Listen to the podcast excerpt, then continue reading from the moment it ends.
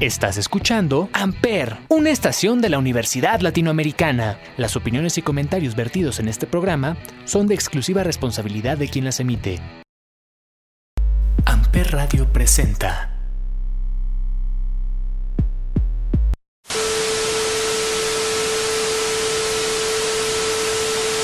Mangekyo Sharingan.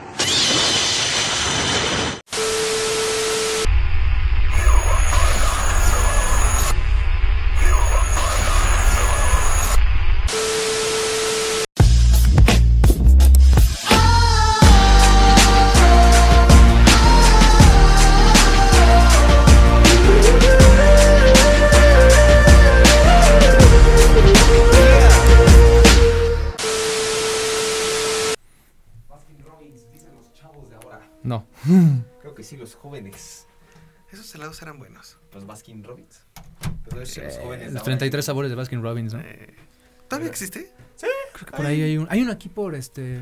Hay unos Parque sobre Insurgentes y División del Norte. Creo. Hay uno en División del Norte, según yo. Ya, Pero bueno. Muy buenos días, muy buenas tardes, muy buenas noches. Sean bienvenidos y bienvenidas a esta nave de tres huevones que ahora somos dos porque tenemos aquí a nada más y a nada menos a Chava de Chavorrucos, nuestra producción. Sí, señor. Buenos días, buenas tardes, buenas noches. Bienvenidos, gracias. El peor es nada, el becario de confianza. El huevo honorario también, como le ponemos. El huevo ayudante. El huevo vitado. El huevo postizo. Ah, no. Arroba chavo que chave, chica. Oh, y ya, a darle. Pues bueno, este. Nos vamos a presentar. Saludos a Anuar, digo. Saludos a Anuar, que no pudo saludos a venir. Anuar, porque que el le día de hoy- Le, pues, le operaron las muelas del juicio. Así es. Uh, Entonces, pues ahora sí yo que. tengo que ir a hacer eso, por cierto. Bueno, para eso tenemos las clínicas de la ULA.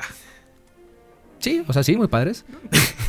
¿O No, sí? o sea, sí, sí, sí, es que eh, pueden escucharlo en diferentes programas, los spots sobre las nuevas clínicas dentales. Y. No, esto no es comercial, pero sí es. O Pero sea, no. pero, en- como tal sí es un comercial, pero bueno. Whatever. Eh, Jorge, preséntate.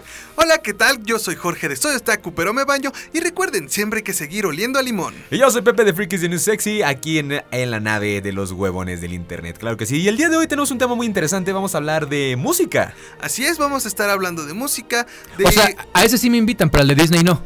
Ya habías hecho un programa de Disney, no cuenta. He hecho como cinco de Disney, pero aún así. Yo desde que entré a Amper creo que has hecho como cuatro de los que yo... Nah, me- llevo como dos. Los que me han tocado han sido el que hicimos tú y yo, que entró con Disney. Que fue el de multiversos musicales. Ok.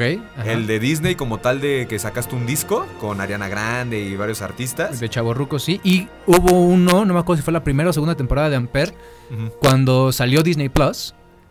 Que. Eh, Ah, pues yo acababa de entrar, de hecho. Fue de, de Disney. Estuvo muy bueno y hay una canción de ese programa específicamente que me encanta. Que obviamente lo voy a poner algún día. Bueno, no te preocupes. eh, ¿Qué te parece si cuando regresemos de nuestras vacaciones, tal vez... si regresamos. Uh, O si regresan. Sí, regresa.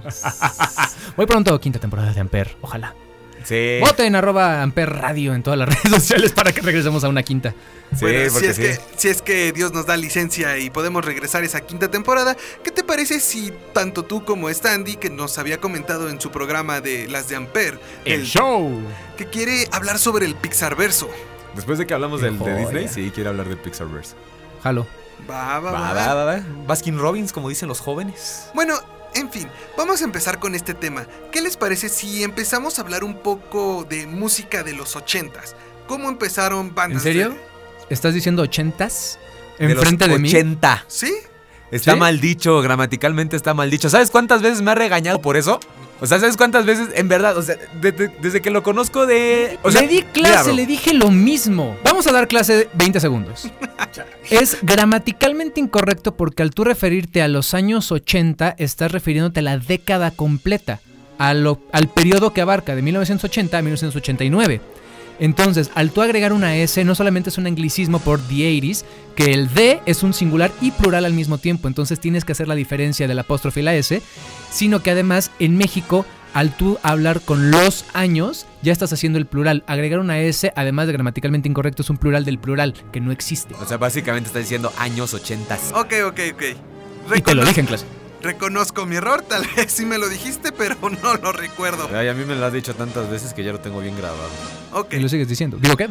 No, ya no tanto. No, pero es que aparte, o sea, fuera de broma, es una cosa muy común que hacemos. Sí. Entonces, está padre cuando de repente tienes este tipo de, de momentos en... Puede considerarse mexicanismo, ¿no? Eh, no, porque se utiliza en todas partes del mundo. Realmente el término correcto es anglicismo, porque se toma del inglés. Simplemente el ok es lo mismo. Más o menos. O sea, ok es igual, es un anglicismo. Son palabras que son en inglés. No, pero igual, por francés. ejemplo. Igual, por ejemplo, este, hablando de eso, los, los pochos, ¿no? Los, los mexicanos que se van a vivir a Texas o algo así que empiezan, que empiezan a hablar este, ese, ese como Spanglish. Spanglish, este, pero mexicanizado. Spanglish de Adam Sandler, de hecho. Ya voy a ver, porque no. O sea, sí, sí la escuchaba y me la han bonita. recomendado. Es, de- es de esas películas serias de Adam Sandler bonitas. Vale la pena. Pero bueno, decíamos de los 80. Ok, regresemos al tema.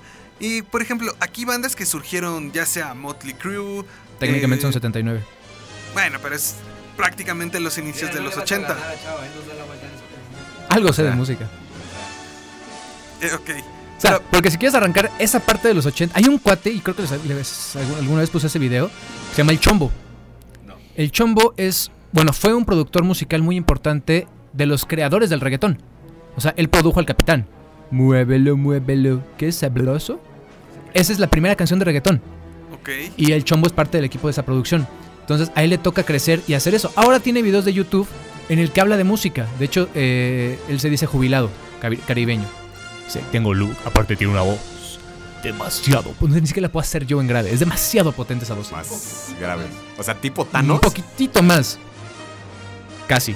Entonces, este, no sé, no veo películas en español. Pero, em, No, pues sí, no, no, me gusta la actuación original. No, no, no, para Em, nada. Y estudié doblaje. Entonces él dice cuál es la mejor década de la música. Y entonces con las décadas va avanzando, va viendo cuál es la que más va nutriendo. Técnicamente la mejor década en la música fueron los 90. Porque es cuando más pluralidad de géneros hay. Pero para eso tuviste que vivir unos 80, en lo que tienes que nacer, explotar y crecer. Si nos vamos a la referencia que estás empezando a hacer, un icono de los 80 fue el glam. En la parte rockera. ¿Por qué? Porque vienes de los 60 a los 70, que viene todo el boom del rock, rock clásico. Tienes un periodo muerto a finales de los 70, que es cuando surge el disco. Y empieza, por ejemplo, a desarrollarse el metal. Y tienes a los 80, que es esta nueva ola de rock suavecito, porque aparte vienes peleándote con el nacimiento del pop industrial. Entonces tienes que crear ahí algo muy interesante. Y digamos una con... Ya se aburrió Pepe, estamos. Una, No. co- una conjunción bien interesante entre lo que es el pop, lo que es el rock, el que no es el metal, ya no es clásico, pero además tienes que vencer a todo el post-punk, al new wave y este... Y ya nos dieron clase de música. Y así, o sea, sí, porque vienes del pop de los 70, luego viene el post-punk, que es, es el post-punk, que es súper emo, súper depresivo, es New Order, es Joy Division. Entonces, Sex Pistols y todo eso. no, No, Sex Pistols era punk, luego viene el post-punk o el new wave, que son totalmente para abajo, súper depresivo. Tú llegas a los 80 y tienes que cambiar, sobre todo en Estados Unidos, y romper toda esa parte. Bueno, pero aquí, por ejemplo, lo que es la época del glam, yo creo que fue una de las épocas más interesantes en la historia de la música. Ver a todos estos rockeros, como estamos diciendo, vestidos con, pues ahora sí que literalmente ropa de mujer y estos peinados extravagantes. Técnicamente no usaban ropa de mujer, nada más era ropa muy entallada, pero tenían mucho maquillaje, por ejemplo. Bueno, aquí ese es punto de aparte. O sea, porque no era, por ejemplo, un Skid Row, no era un este Motley Crue que tenía delineador, este, sombras. Twisted Sisters usaba también mucho Twisted maquillaje. Sisters, la que me estaba queriendo acordar, este Sebastian Bach. O sea, son un montón de sobrefeminismos, vamos a decirle, o sea, sobre elementos femini- de, fem- de feminidad, el cabello esponjado, este, el exceso de spray y todo eso, pero eh, las uñas pintadas. crepes, ¿no? También que- El crepé, pero por ejemplo no perdían esta parte de Break Free es punto y aparte porque es Queen y es un poquito antes. Y eso nada más era una burla de Brian May diciendo vamos a, vestirnos de mujer y vamos a divertirnos. Pero no era tanto glam. Ellos al final son Stadium Rock. Hay una glam- serie muy buena de BBC que se llama Seven Ages, Seven Ages of Rock, las siete eras del rock. Y ahí está esa diferencia entre el glam, por ejemplo, y el Stadium Rock. ¿No fue una vez que me dejaste eso de clase? Seguramente. De Netflix, ¿no? No. No, Seven Ages la hizo la BBC y yo la tengo pero descargada porque no la, no la vuelvo a encontrar. Es que me dijiste, me acuerdo una vez que creo que la de Nacimiento del Pop, una cosa así que se llama en español. Ah, este, This is Pop, Ajá, que es brillante son también. como 7 o 8 capítulos, están muy buenos. Te enseña así el, el origen del pop desde cero. Toda- todas las bandas de pop, ABBA, este, hasta Justin Bieber. El síndrome, o sea, porque en, en, Sue- en Suecia están los mejores productores de, de pop. Sí, de hecho, ahorita que estás tocando ese tema, eh, un profesor que se llama Israel, el cual me da la clase de representación de artistas y personajes públicos, nos estaba diciendo precisamente eso, que lo que es en Europa, principalmente ahí en Suecia, es donde muchas bandas de rock, pop han estado surgiendo y son de las que más pegan. De hecho, también ahí viene Miley Cyrus. En cierto cacho te lo dicen. En algunos O sea, lo curioso es que no surgen de allá. Allá están los productores y las bandas de Estados Unidos van a grabar allá. Es en la primera ola, porque así lo hicieron los Backstreet Boys, NSYNC, Britney Spears, Christina Aguilera. Y luego ahora lo que están haciendo los suecos es venirse, digamos, a América. eh, en Los Ángeles es donde tienen mucha residencia. Como Hans Zimmer. Com- no, pero él no es sueco. No, él es alemán. Pues estamos hablando de Suecia, por ejemplo, Goranson. Este, el que hizo el soundtrack de Black Panther, el que Ah, hizo el ya, ya, soundtrack de este. Ah, ahorita me acuerdo que otra. Pero le produjo a Childish Gambino. Entonces tiene esta doble parte, pero ahora ya están en Estados Unidos, entonces es más rápido. Y ese capítulo se llama el síndrome de Estocolmo, no por como tal el síndrome de Estocolmo, Ah, que es una cuestión Eh, psiquiátrica. diferente. sino por decir que todo surgía en Suecia y es una historia increíble. This is Pop en Netflix. Es un capítulo como de. Dura, no dura. O sea, No, lo dura sientes 40 pesados. minutos. Lo sientes pesado si no te gusta. Pero cuando te gusta en verdad y te apasiona, por, como por ejemplo a mí que me gusta mucho la música, a mí que luego me gustan también las cosas de cómics, pues te los echas, ¿sabes? Hay uno de country bien bueno. El Ah, country, es el country es Hay un bueno. capítulo de country muy bueno también. A mí, por ejemplo, del country, lo único que puedo yo, digamos, odiar de Billy Ray Cyrus es que de ahí salieron las canciones de Caballo Dorado. Y hay una versión cuando los 25 años de Icky Vicky Hart que hicieron el dueto Billy Ray Cyrus con Caballo Dorado. Ah, caray. Es más, vamos a escucharla. Paca, están los huevonatas solo aquí por Amper Radio.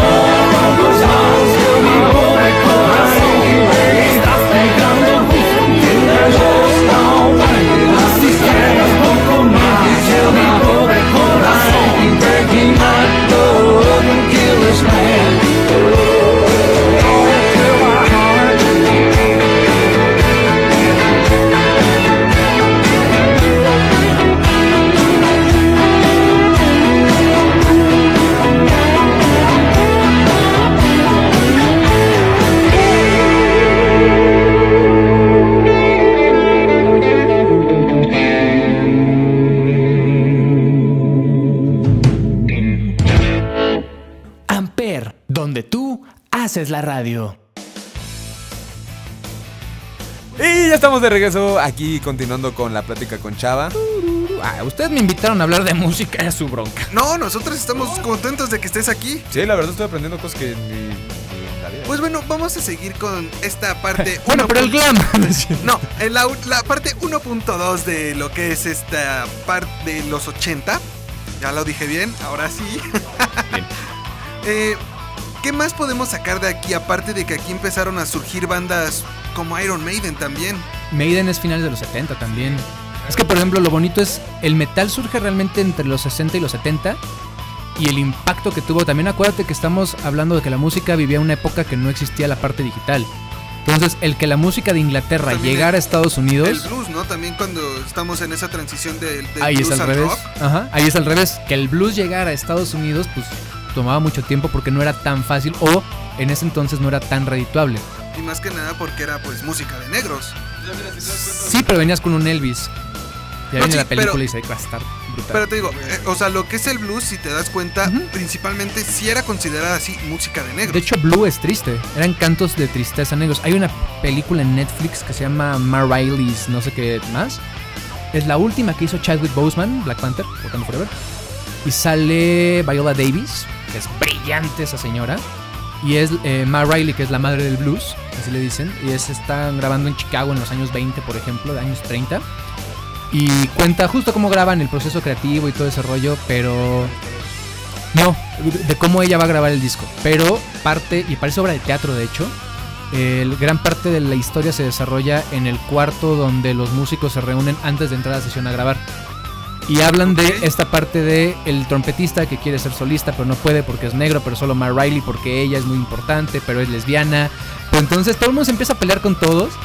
Pero es bien interesante esta- este shock cultural y cómo ella era esa voz que la gente afrodescendiente tenía para expresar dolor, pero también para hacer celebraciones. Al final, pues es lo que es el blues. Sí, claro. Eran cánticos, eh, sí de dolor, pero era la forma de desahogo que tenían estas comunidades cuando venían post-esclavitud, pero que no llegan a una libertad completa. En este caso, por como lo estás diciendo, el blues me suena también muy similar en cuanto a lo que son cantos de tristeza a lo que es el tango. Sí, tal cual. Sí, sí, sí. Que ahí te tienes que meter a la parte de Piazzolla, metiéndose porque eres un niño inmigrante italiano, bla, bla, bla, que es bien interesante. Pero el tango también venía a romper esta parte de la sensualidad y la prohibición sexual que existía. Porque aunque no había un contacto, es un, eh, un baile muy sensual. Claro. Entonces, ah, igual que el flamenco. el flamenco es otra cosa, que de ahí, por ejemplo, viene el son jarocho. Son los mismos tipos de tablados, tienen los mismos tipos de compases. Entonces, ahí es donde empieza a ver la mezcla de todo. Yo creo que les he enseñado. Hay una TED Talk brillante de Jorge Drexler que, que habla de eh, él componiendo una canción que se llama La Milonga del Moro Judío. Vamos a esta canción. La Milonga del Moro Judío. Y lo divide en tres partes. Primero, en que Joaquín Sabina lo pone a escribir en décimas, que es una progresión, digo, es una composición poética que es una friega porque tiene reglas súper estrictas, pero es la única que tiene una fecha de origen. Luego hablar de eh, un moro judío que vive con los cristianos, hablando de esta identidad que él tiene. Y luego meterle una milonga, que es un ritmo súper uruguayo. Dice, ¿qué es lo que hace que la milonga sea uruguaya? Y empieza a ver el recorrido de eh, un patrón rítmico que empieza con los negros, eh, con los africanos, tal cual. Cómo va brincando en el siglo XII a eh, los cantares de em, gitanos y luego cómo eso brinca al klezmer, cómo brinca con los judíos hacia eh, de Ucrania a Estados Unidos y eso lo escucha Piazzolla y cómo eso transforma el tango y luego aparte cómo se mezcla con el son jarocho, con la eh, O décima sea, peruana. básicamente una Es ensalada. historia brillante. O sea, pero llega un punto No, en el que te quedas así de. Crap. O sea, porque aparte el cuate todo lo va haciendo mientras va palmeando. Que esta es la progresión rítmica. Entonces todo lo va platicando y te va explicando. Y es una cosa brillante. Se llama. Pues la TED Talk de Jorge Drexler. Una cosa preciosa. ¿Crees que lo podríamos poner en los show notes para que la gente también lo pueda ver y escuchar? Bueno, lo que es este de esta música de los 80, ¿qué es lo que a ti qué bandas te, te han marcado a ti, por ejemplo, chava? Uy. Hablando de los 80. No sé, a ustedes. Digan lo que pienso. Es que mira, yo por ejemplo es lo que te iba a decir, por ejemplo, ACDC, Metallica, este Yo sí soy de esos, de. Ah, sí que. De esos. Nah, de los morros que luego tuvimos. Pues yo creo que todos tuvimos esa edad de la que lo único que escuchábamos era metal, metal, metal, metal. metal. No, O sea, no yo, forzosamente. yo sí tuve es esa. que él es muy joven todavía. Está en esa época. No, yo solo escucho música electrónica. Este. Pero por ejemplo. Pero por ejemplo, yo cuando era chiquito me acuerdo perfectamente que mi papá escuchaba mucho rock, mucho metal. Me ponía Metallica, ACDC, Iron Maiden, Led, Led Leppard, Led Zeppelin, o sea, todas esas bandas me las ponía. Y llego, uno de mis primeros videojuegos también de ya más grandes, Guitar Hero, fue Guitar Hero. Tres. Sí. Es que fue el más famoso. Guitar Hero 3 es no, que todo el mundo tenía. Guitar Sí, Hero hecho, 3, por el el World Guitar Tour también Hero lo tuve. 3 fue cuando todo el mundo empezó a buscar los primeros dos juegos, los cuales hoy se consideran ahora sí que prácticamente el santo grial de esa, de esa rama de juegos nada más. Igual, este, de ahí despegaron por el éxito que tuvo el juego de Rock Band, un rock band de los Beatles de Sí. CDC que también. salió el 9 de septiembre del 2009, el de, el de los Beatles. Como lo sé, porque gracias a eso hice mi primer programa de radio. O sea, por el rock band de los Beatles yo quería poner música de los Beatles en un recreo en, en- en la prepa. Y me dijeron, hazlo como programa. Y esa fue la primera vez que hice radio. Y también dijo... Ah, ¿verdad? ¿Cómo se llama? La hora de los Beatles de Universal. Ah, el club de los Beatles. Bueno, yo lo conocí ya como la hora de los Beatles. Y en Reactor tenían el programa que se llamaba Beatle. Así con I. Y también era pura música de los Beatles. Esa, por ejemplo, es de las bandas que más me gustan. Esa es que a finales de los 70 ¿no? No, los 60. 60. 60 es más, sí. De Porque hecho, es hizo 50. 64, 62, 69. Ese es el gap. Ok. Aproxim- O sea, lo importante de los Beatles, por ejemplo, es una banda que duró menos de 10 años y que es posiblemente la más importante en la historia de la música. A Ever. ¿Por qué no hacen una de los Beatles? Ah, no, sí. ¿Para, ¿Para qué hicieron Hay, una hay, de por ejemplo, hay una que se llama Lennon, si no me equivoco, que también cuenta un poquito la historia de John Lennon. O My Name is John. Pero No, se llama My Name is John, que está buena. Es- esa no es como tal una. Es como una película bio, bio- sí, ¿no? biográfica, ¿se dice? Pero como tal no te pone un cachito de, los Beatles. No, o sea, todo Es que exacto, cero. qué bonito es conocer quién era John Lennon antes de los Beatles. Eso sí, también, o sea, sirve Y mucho. por ejemplo, hay otra que se llama. Es que sí, ¿no? Hay una en Netflix que se llama Above Us Only Sky. Que es cuando John Lennon se va a, recluir al campo ya con Ono ya se separan los Beatles. No es broma. Te das cuenta que ella no era la mala. Al contrario. Pero hay que verla para poderlo juzgar. Es un concepto bien interesante. Y luego Paul McCartney ha salido a hacer varias entrevistas en las que dice: Pero es que ella no es mala. Al contrario, ella hacía que John fuera él. Entonces es bien padre. El Get Back de Disney Plus te explica todo lo que estaba pasando en ese momento y También hay uno de Prime Video. Es que sacaron dos el mismo día. Sacaron el Get Back de Disney Plus y otro en Prime Video que también es conciertos, ¿no? No, también es como. Te explican varias cosillas detrás de Virus. Y está también incluso en HBO Max la de cuando van a la India y el, lo falso que fue todo el proceso de la India, de los Maharaj y demás. O sea, la cosa es que sí, estaría padre hacer una biopic, ajá, pero si tienes tanto material para seguir nutriendo lo que todavía existe, incluso está la película de Yesterday, que Ah, sí. de Igual, por Danny Elfman creo que de- es este Danny Boyle, que pocas personas la han pelado, sí Danny Boyle el que hizo este, la apertura de los Juegos Olímpicos de Londres, es Slumdog Millionaire. Y esa película, por ejemplo, no tiene en teoría nada que ver con los Beatles, pero es la historia de un cuate que tiene un accidente y que a todo el mundo se le olvidó que los Beatles existieron menos a él. Entonces él quiere volver a dar a conocer a los Beatles a través de Ed Sheeran. Y se hace un reto ahí de, de, de competencia de escribir canciones y él compone The Long and Winding Road. Y él es como, ay, lo mejor que he escuchado en mi vida. Es como, es Ed Sheeran, ¿sabes? Y tiene un punto bien importante, pivotal, que cuando no estemos al aire se los voy a contar, para no ser spoiler. eh, que te dicen, claro, si nunca existieron los Beatles, algo tiene que tener de consecuencia. Entonces, bien bonito y bien interesante porque te dan una lección bien padre. Esa no sé, creo que está en Netflix ya otra vez. Una, por ejemplo, yo que te iba a decir, la película de Elton John. Ah, Hace ratito estaba grabando de marcas y empresas, produciendo de marcas y empresas. Pusimos una canción de, eh, de Antonio, o sea, el Toñón. Pésimo chiste. Y este. Un poco sí.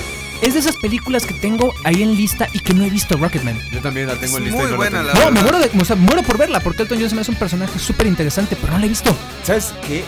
Aquí, por espérate, ejemplo, te voy a contar la historia de cómo nace. polémica de este Elton John es como, a pesar de que para la época pues, en la que él prácticamente se empezó a desarrollar como músico, el ser, ahora sí que homosexual, muchas veces pensaban que eso lo- le iba a impedir crecer al nivel del músico que es hoy en día. Pero fue todo lo contrario. Es que O supo sea, potenciar su imagen. Claro. Eso es algo bien bonito. Que también es lo que justo, a ver si en algún punto, retomando lo de los 80, funcionaba. Porque era romper con lo tradicional. Bueno, los mismos Beatles era, primero somos los niños bonitos y luego me dejé la barba y somos hippies y cool. Que se contraponía con los Rolling Stones, que eran los chicos malos, ¿no? Los rudos. pues ya ves que también Hace en 50 los- años viene Bowie. necesitan tanque de oxígeno para cantarlo. No, le dio COVID a mi Mick Jagger. Mi tío Mick.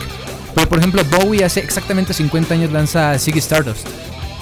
Entonces es el disco más revolucionario por decir que eh, el artista podía cambiar de gustar o no al público. Era un ente de Marte. Era un de Sky. eh, Ay, ahorita me acuerdo cómo se llamaba bien el disco de Ziggy Stardust. Por ejemplo, ¿No es la canción que sale ahorita de Like You en el trailer? no, esa se llama Starman y es una canción.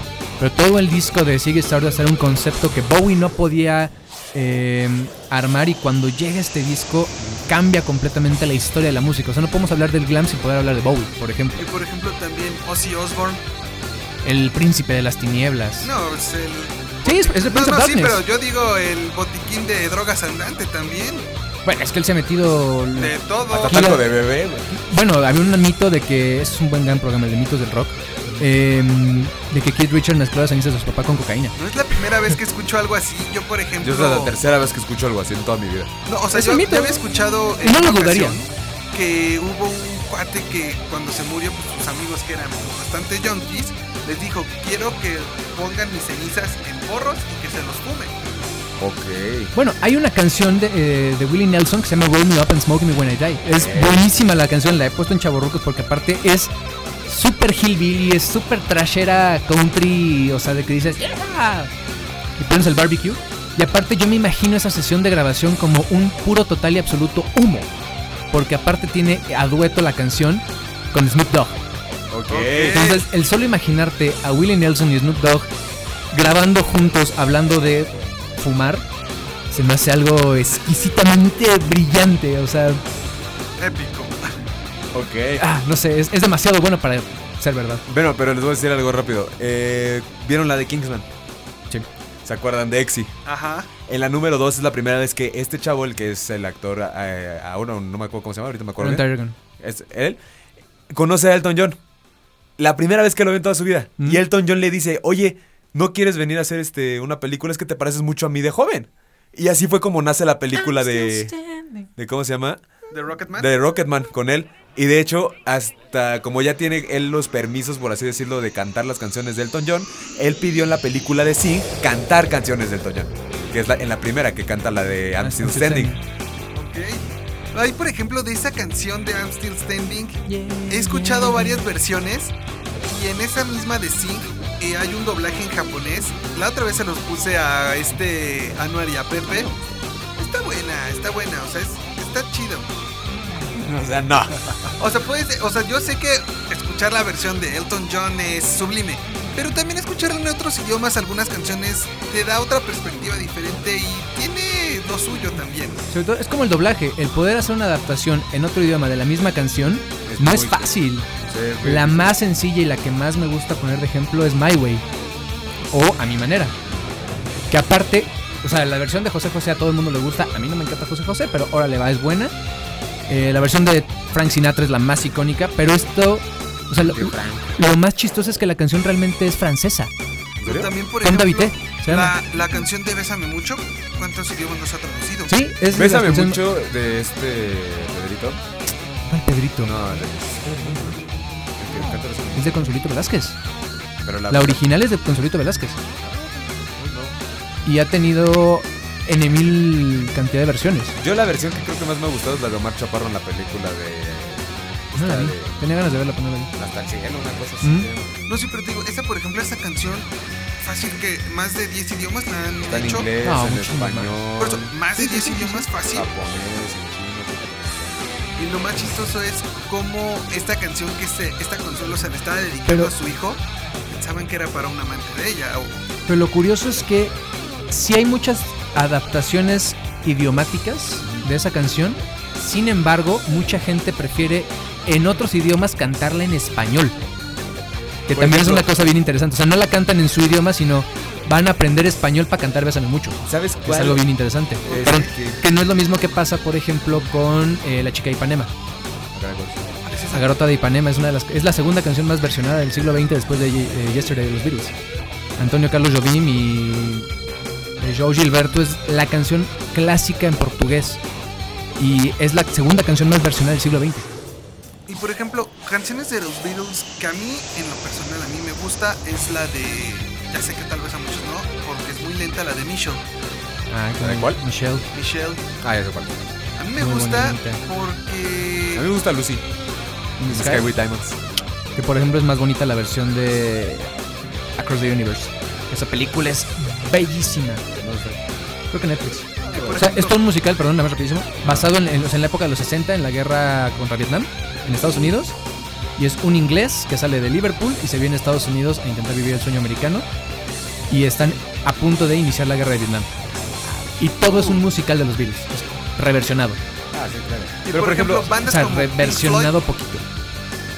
Pink Floyd, droga, sexo y rock and roll. O sea, también el, el- el que existiera esta época de drogas duras y alucinógenas que te dieran esa explosión creativa hizo que las cosas cambiaran, pero sobre todo no tanto por la parte de las drogas y de la creación musical, sino que también la tecnología fue avanzando para uno poder empezar a hacer cosas mucho más elaboradas. Antes grababas en cuatro tracks.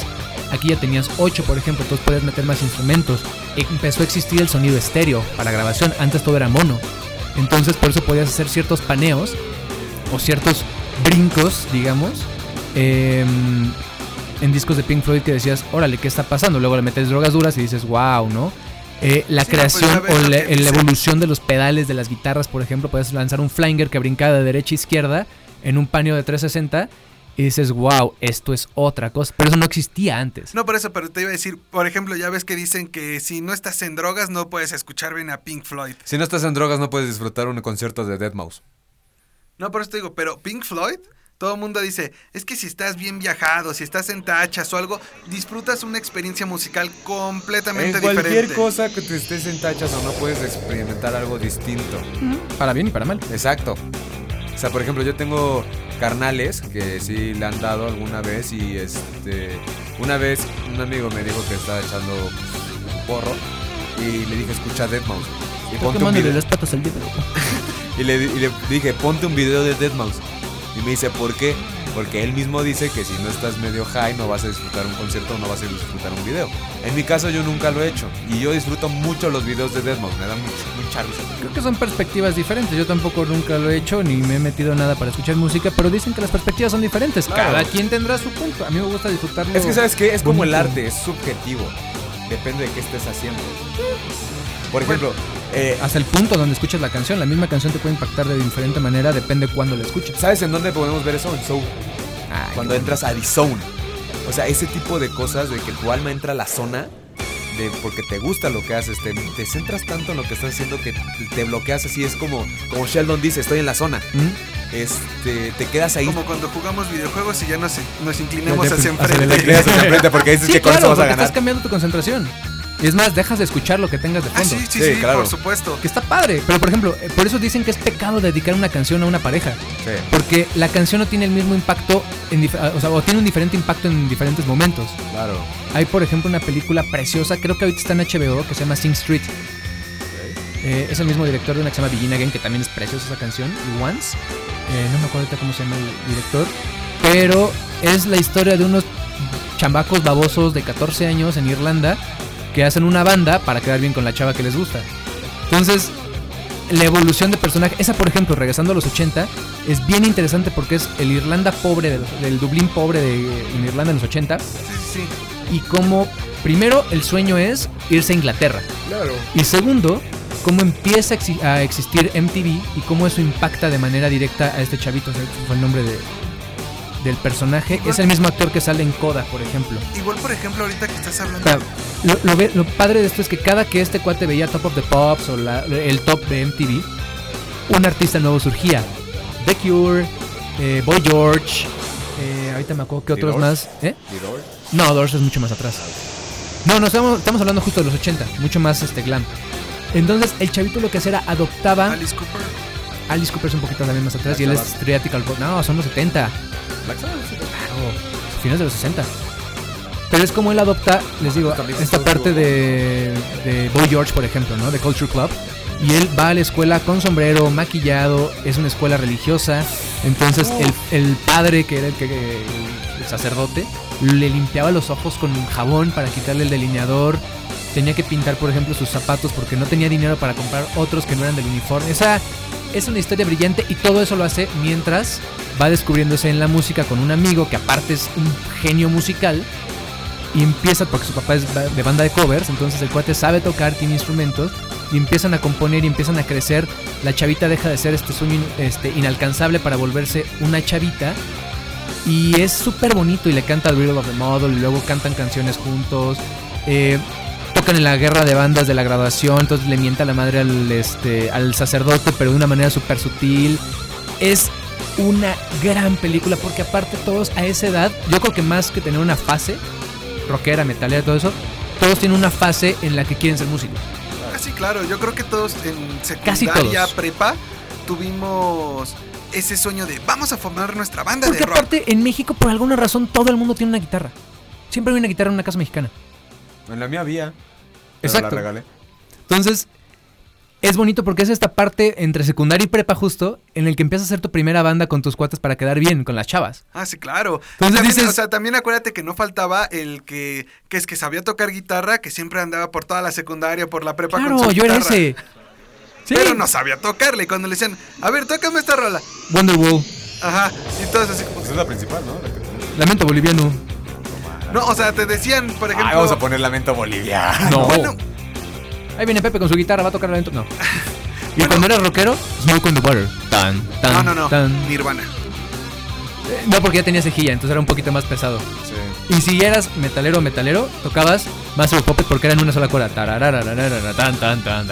Sí, pero eh, lo, cuando, lo chistoso era de, a ver, ya llegó el solo. Ay, joven, esa no se la toco. A mí, por ejemplo, cuando pe- empecé a tocar guitarra, me gustaba más aprenderme Nothing Else Matters.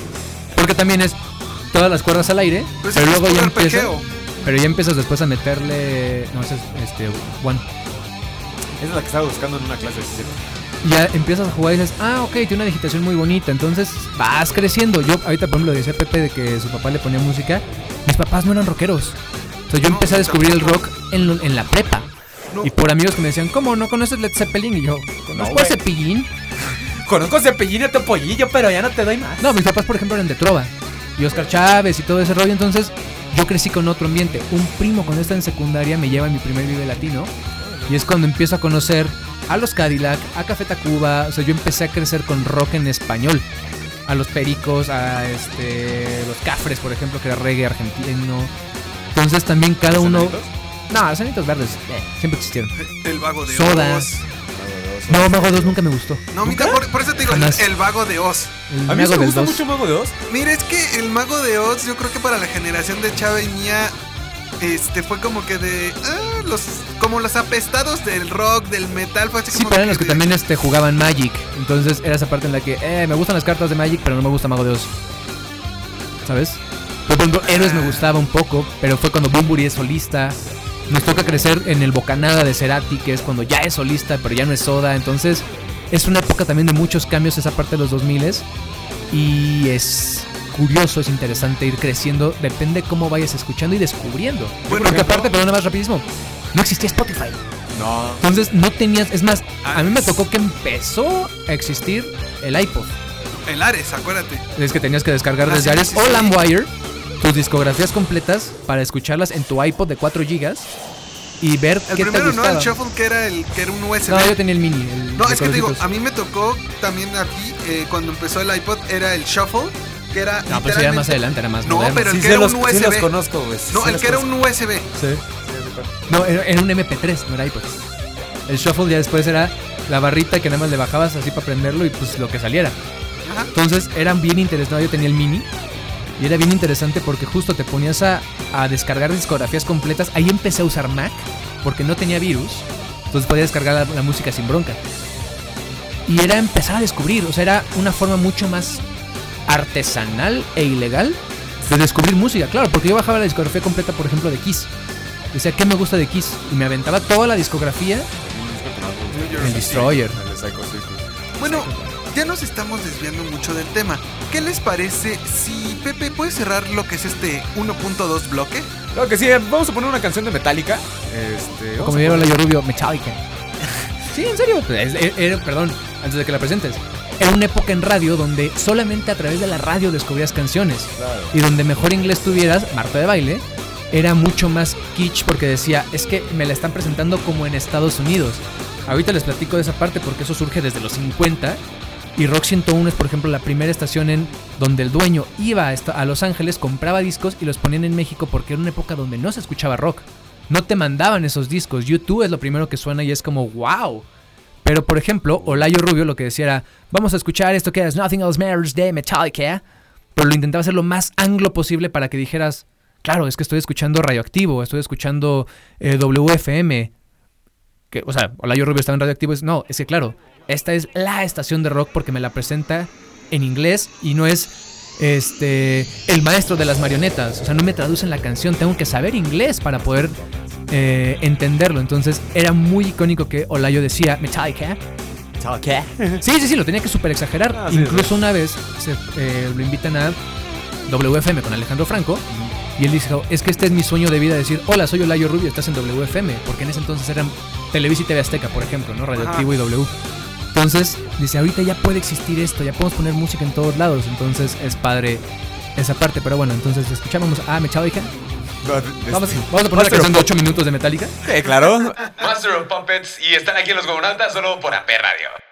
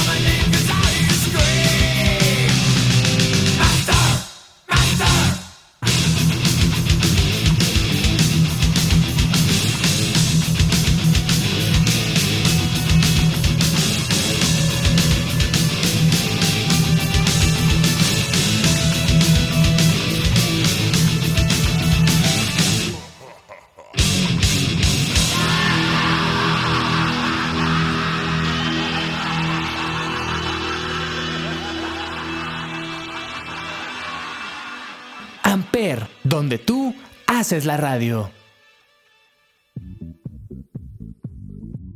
Y ya estamos de regreso aquí para el tercer bloque. Segundo bloque. Segundo bloque de Huevonautas, claro que sí. Vamos a pasarnos a los años 90 con el pop.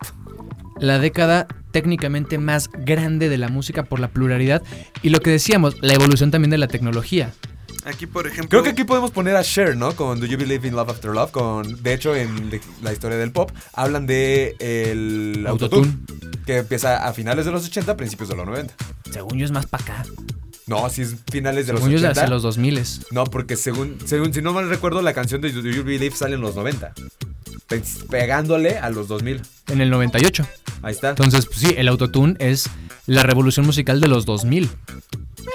Sí, porque si sale, si sale Believe the Share en el 98, pues el siguiente año es el 99-2000. Ajá. Y Payne revolucionó el autotune en los 2000, no en los Claro. 90. Aquí, por ejemplo, bandas que podemos empezar a tocar. Backstreet Boys. Exacto, las boy bands. NSYNC, Backstreet Boys, New Kids on the Incluso Block. New Kids era a finales de los 80, entonces son los primeros en marcar la pauta Sí, para lo que venía en el pop. Que fue una cosa. eh, O sea, yo creo que ahí el género más grande en los 90 era el pop y la electrónica. Con Armin Van Buren, Paul Van Dyke. Eh, de hecho, ahí es cuando más o menos empieza a salir Armin Van Buren más a la luz. Pero él era eh, trans. Exacto, pero de todos modos sigue siendo. Tenemos que regresarnos a Francia. Daft Sí, Punk, cierto, el Daft house. Punk, el house. O sea, el Homework es 95, si no me equivoco. El Discovery, que es para mí de los mejores discos de la historia, si no me equivoco, es. de.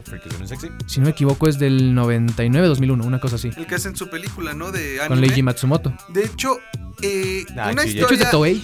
Es de Toei Es de Animation. Toei Animation, Yo así era es. cuando me la, me Pero dijo que la viera. aquí lo más este, curioso es que a los de Daft Punk les gusta mucho el anime. Y de hecho ellos decían, cuando nosotros tengamos el presupuesto y los seguidores para poder hacer una película o poder hacer una producción grande, queremos una película de anime con nuestra música. Y lo han dicho ellos. Lo decían porque se separaron. Pero. Pero- hace como dos días. Sí. Así pusieron una foto en Instagram. y todos de, ¿qué? No, de hecho en, en Instagram, en Facebook, así con un. Si no lo recuerdo, es un el cemento de un. ah, pues ahora sí que de una calle. Y dice Daft Punk. Y yo sí me saqué de pedo, así como de. ¿Qué? Sí. De hecho, sí, yo ese creo Discovery es que cuando se, se separaron los de Daft Punk, todos nos quedamos así como que de... Ok. Yo lo ¿Qué? vi. Porque aparte cerraron con eh, esta escena de Electroma. O sea, Electroma, que es la tercera película basados con el tercer disco, el Human After All. Como que cada, a cada disco de Daft Punk sacaron una película. Ajá. El primero era DAFT, es este, A Story About eh, Dogs, Aliens, Tomatoes y no me acuerdo qué otra cosa. Pero no, son como videos, está muy simplón.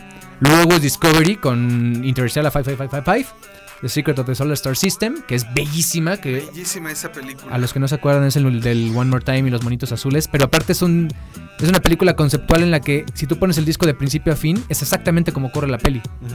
Entonces es una cosa genial. que, por ejemplo, hay una canción que tal vez a todos nos llegó a, a pegar un poquito, es la de Digital Love. Something about. Something Us. About Us, Something. About Us. Sí. Es que. ¿Cuántas Digital Love, veces? fíjate que. Pero espérame. Ves el video y es como que, ah, pues está bonito, pero Something About Us, güey, es la que más te pega porque te cuenta desde cómo se enamoraron. No, no, sí, por eso. ¿Cuántas veces no, no, no has escuchado esa rola, la de Something About Us, y te recuerda a tu ex o cosas así? A mí no me recuerda a mi ex. A mí yo- sí, me a mí me recuerda a una. Shaky a Estela. Silvia, no es cierto. A mí, ¿sabes a quién me recuerda? La de Something About Us. Me recuerda mucho como yo era de chiquito. Eres chiquito. Tengo 20. Por eso eres chiquito. Está chiquita todavía. Pero, por ejemplo, yo escuché a Daft Punk por primera vez, si no mal recuerdo, desde la panza de mi jefa. Mi mamá no creo que me- te acuerdes de eso, pero No, o sea, me acuerdo porque ella me dice. O sea, Bueno, pero mi pero mamá ese es siempre me ha un- dicho que me la ¿No has visto ese capítulo de Los Simpsons en el que le ponen keys a Bart Sí, y se- le salen piquitos? sí, por eso tiene piquitos Bart. Pero mi mamá No, me dijo. también acuérdate ¡Ah, que por cállate! lo que le salieron los piquitos fue porque March toma una gota de vino. Ah, ¿En serio? Sí, le cae una gota de vino en la boca y solamente empieza a escucharse el ¡Ay caramba!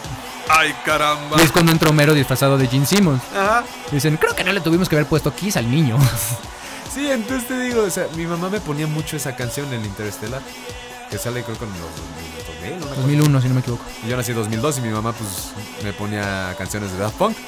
Y yo creo que también luego sientes como que tu cuerpo registra ese memoria, ¿cómo se llama? La memoria corporal o memoria Auditiva. No, memoria de los músculos. Este, sí, de hecho es la memoria muscular. Ahí está. Como que capta las vibraciones de la canción y sientes algo. Entonces yo cada que la escucho, pues me imagino a mi mamá poniéndome la canción. Eso es un recuerdo creado, pero qué bonito que lo sientas así. Digo, ah, si nos vamos a estas, por ejemplo, este, mis papás, cuando mi mamá todavía estaba igual embarazada de mí, eh, fueron al concierto de Michael Jackson aquí en el Estadio Azteca. Uy, el Uh. mítico concierto de Michael Jackson de la Azteca. Que creo que fue el único que hizo aquí en México, ¿verdad? Digo, hizo cinco, pero un- única visita que tuvo. Que de Es hecho más- México va a tener el, el Mundial del 2026. Eso no nos importa. Es más, hay un mito en el que Michael Jackson primero se tuvo que ir a operar una muela en México. Pero también dicen que tuvo que dejar una- un espacio de una fecha. Obviamente estamos hablando que a principios de los 90 no había la cantidad de conciertos y de facilidad de traer conciertos a México. No había seguridad para ello. Rod Stewart tuvo portazo en el auditorio, en el ex auditorio nacional. Luego lo remodelaron y es más bonito y todo eso. Eh, Joe Cocker también tocó en el Toreo de Cuatro Caminos y hubo portazo porque no había una cultura del concierto. Hoy, por peor que se vea, estamos siglos luz de lo que era hace 20, 30, hace 30, 40 años. Pausa de eh, Michael Jackson en su, en su serie de conciertos porque en ese entonces una señorita tocó en la curva 4 del Autódromo Hermanos Rodríguez. Michael Jackson Estadio Azteca, porque ya era Michael Jackson, y Madonna estaba tocando en el autódromo. ¿El mismo día? Parece, se supone que hicieron una pausa para que Michael Jackson fuera a ver a Madonna y luego este Madonna se quedó a ver a Michael Jackson porque eran amigos. Y dijeron, bueno, vamos a poner un espacio en los conciertos para que quien quiera pueda ir a los dos. Es lo que se dice, hay muchas cosas que son mitos porque no nos consta haber estado ahí, no somos Claro, los promotores. No, no estaba Claro. el internet como lo tenemos hoy en día. Y no aunque lo tengas, ¿eh? porque hay un montón de cosas que dices, ajá, Kristen Stewart vino al Corona Capital hace dos años o tres y te enteraste después del concierto. Hilary Duff vino a ver a The Killers y te enteraste después del show. Ok. Sí, de hecho. Entonces e- es, muy interesante porque sí, por más que existan las redes, si, si no lo tuiteas en ese momento, pues de todos modos es, ah, vino, no es va a venir. Es lo que nos contabas también en, en clase, ¿no? De que cuando ese tipo de noticias tú las tienes, tienes que enviarlas lo más rápido posible para que este pues alguien más no te gane la idea o de, ah, sí, qué padre que vino. Pero aparte, oh, le va, vino Hilary Duff a los Killers. Y no va a comprar en ese momento un boleto para ver a Killers para ver a Hilary Duff. Pues. Claro. Y encontrármela entre 65 mil personas. Por ejemplo, ¿Sabes? Es, es- es padre. o sea, son esos momentos como únicos. Que ya lo hice en un podcast, no de, de Ampere, sino uno personal. Ajá. Que ni era mío, sino. Bueno, eso. Eh, es que también eso es lo bonito de los conciertos en vivo y de la magia en vivo. Que, digamos, relacionado un poquito a raíz de los 90, es cuando explota esta parte de las giras. De que a México empiezan a llegar más conciertos y que los shows, al ser tan pop, también se vuelven, mientras más espectaculares posible, mejor. Entonces, sí, hablamos de una boy band, pero ya no constaba, ya no bastaba en que cinco vatos bailaran al mismo tiempo. Metías fuegos artificiales, metías luces, metías bailarines, creabas todo un concepto alrededor de la estrella pop, Britney Spears, Christina Aguilera, por ejemplo. Y es también esta evolución que no es lo mismo a un poquito antes lo que les decía del Stadium Rock, Queen, este... mm, Ahí entraría el Live Aid, ¿no? Live Aid fue un concierto, realmente. O por ejemplo también este Oasis. Oasis porque tuvieron el boom de decir, pues ya no podemos meter más gente, ¿dónde, dónde, dónde? E hicieron un, campo, eh, que ahorita me acuerdo qué parte de Inglaterra fue, pero justo ahí Noel Gallagher acaba de, digo, Liam Gallagher acaba de tocar hace una semana para dar inicio a su tour. Entonces, es bien interesante porque también es dónde se podía tocar. Pero también no puedes meter a tanta gente por el control que pierdes. Pero, Cosa que, por, por ejemplo, ejemplo, hicieron los Rolling Stones Woodstock. en 2005, metiendo un millón de personas en Copacabana, en Brasil. por eso- por eso te digo, por ejemplo, Woodstock. Pero Woodstock era un festival hippie. Era un Pues festival hippie y aparte ¿cuántas- estaba mal hecho el no? catering. ¿Cuántas personas no fueron? Sí, sí, sí, es- creo que son 160 y tantos mil personas. en- 165 mil personas fueron a Woodstock en el Y tuvo un descontrol porque como nunca se había hecho eso, porque no existía el rock, porque no sabían cómo controlar a la gente, los dejaron libres en un campo, entonces parte tuvo descontrol, parte no. Mira, ¿Dónde se vio peor? En Avándaro. Porque era una carrera, Avándaro es el Woodstock mexicano, Ah. 71. Era un festival de rock y ruedas, se llamaba. Es decir, iba a haber una carrera de coches y después, no, primero un concierto de rock y al día siguiente una carrera de coches. Ok. Se fue sumando tanta gente que nunca hubo carrera de rock, digo, carrera de coches. Y ahí, por ejemplo, de las bandas que primero tocan, está el Tri. De hecho, Javier Mamá, Batis ya era. la. Javier Batis ya era Javier Batis y dijo, no, yo fui en mi limusina, llegué, los vi y dije, saludos, yo ya soy muy grande para ustedes y se fue. Pero ahí es donde empieza a existir el rock. Ese festival, por ejemplo, lo produjo Luis de Llano, de Televisa. Se transmitió También- por radio. Oye, también en Woodstock estuvo este Carlos Santana, ¿no? Santana. Que ahí fue donde empezó su carrera, bueno, empezó a despegar más su carrera. Sí, porque es la primera vez que tiene esta notoriedad. Porque aparte era, lo fusionaba con ritmos afrodescendientes, latinos. Entonces era, era interesante. Toca Hendrix. Creo que Janis iba a tocar. Los Rolling Stones no alcanzaron a llegar a Woodstock, que fue en el norte, digamos, de Nueva York. Pero les digo, es una cosa bien interesante porque no existía esta idea. ¿Por qué se descontrola y por qué hay tanta bronca? Porque no sabían cómo controlar a la gente. No, no había venues así. Ahorita que estás diciendo eso, me acuerdo de los conciertos así masivos que hacía Telehit, los que se llamaban Goliath. El Goliath fue uno nada más. Lo- es que ahí, por ejemplo, no lo hacía Telehit, sino se transmitía por Telehit. El Vive se hizo muchos años eh, por Telehit. El Goliath que fue en Santa Fe, vino Black Eyed Peas, creo. Y se terminó cayendo el techo una vez, una cosa así. Ajá. Es que hace poquito vi una nota de justo de, los festivales que ya no existieron en México. O los precedentes que fueron eh, para los que están actualmente. Es muy fácil, entre comillas, hacer festivales. Ahorita hay un boom en festivales porque es un poquito más fácil meter a esa cantidad de artistas y que tengas esta facilidad de ver a más artistas al mismo tiempo que solo ver. Pero yo lo platicaba en ese podcast. Entonces quiere decir que ya, nos, ya no nos, es suficiente ir a un concierto. Tenemos que ir a ver a 8 o 9 artistas el mismo día para que nos sea satisfecho, Claro. para que reditúe. O sea, ya no puedes pagar los mismos 3 mil pesos que vas a pagar para el Corona que para ver solamente My Chemical Romance, por ejemplo. No, por ejemplo, ahorita hablando es un de eso, asunto raro. la locura que es, ¿cuánto están los boletos de Bad Bunny, por ejemplo? Ahorita sí están muy caros. Pero si lo pusieras en el Flow Fest, te funcionaría. No es cierto, ya ni siquiera hay boletos de Bad Bunny. O sea, legales. No, son de revendedores. Porque aparte está ahorita llegando a ese punto en México de un mal sistema de organización, ish, por lo de las filas. Pero es por ejemplo lo que hace Coachella. Coachella es un sorteo. Y si entras a la fila, qué bueno. Y si no, no, no fuiste. Yo dos veces me quedé sin ir a Coachella, o sea, sin poder comprar boletos. Y un año lo conseguí. Y dije, Pues "Ok, va". este año se pudo. Glastonbury nunca ha ido por lo mismo, porque no alcanzas boleto. Y aquí están haciendo ish lo mismo, pero como nunca ha pasado, no lo entendemos y nos enojamos. Yo, por ejemplo, ¿sabes el cuál no alcancé? Del Corona de este año. Porque ya hubo sold out, así tal cual y yo. Sí, sí, sí. No, sí, es que por ejemplo, o sea, después de dos años de pandemia y que no hubo conciertos, no hubo nada. Pero ¿tú sí hubo crees que- corona el año pasado. El año pasado sí hubo Corona. Bueno, pero a lo que me refiero, todas las restricciones que hubo. Pero sí hubo corona el año pasado. O sea, por ejemplo, también del bol- de los boletos que yo quiero ahorita, pero me voy a esperar porque si ya vino a México es porque va a volver a venir para el EDC del año pasado, del año que viene, es Caigo. Este DJ que Ah, ya, Mi compi Caigo. ya hizo sold out. Brother, amigo, hermano. Ya, porque ya tienen segunda fecha. Sí, ya sé, pero también ya se están acabando los Pero boletos. es que ahí es lo que dices. ¿Qué prefieres? ¿Ver a un artista nada más o ver a un montón de artistas? Y si sí es ver a un montón, que no te es suficiente con el artista solitario. Es que también yo iría al único concierto que yo he dicho que sí quiero ir en solitario como tal, son a dos, de música electrónica. Mm. Que son a de Horro, porque trae un espectaculote, y Deadmau5 por el Cubo B3. Mm. Ah, yo fui a ver en vivo. No, ¿sabes cuál también? Yo tenía Alive muchas 2007. ganas de ir, pero pues, ya saben, la negreación no me dejó. Este, cuando vino Kiss a México. ¿Cuál de las últimas 25? No, o sea, de las últimas veces que vino, Mm. por el espectáculo. Dicen que el espectáculo de Kiss No. es. The hardest show on earth. Así es. You wanted the best, you got the best. The hardest show on earth. ¿Qué es? Y eso es la última vez que vinieron fue a Domination. Por, por ejemplo, vino en un festival.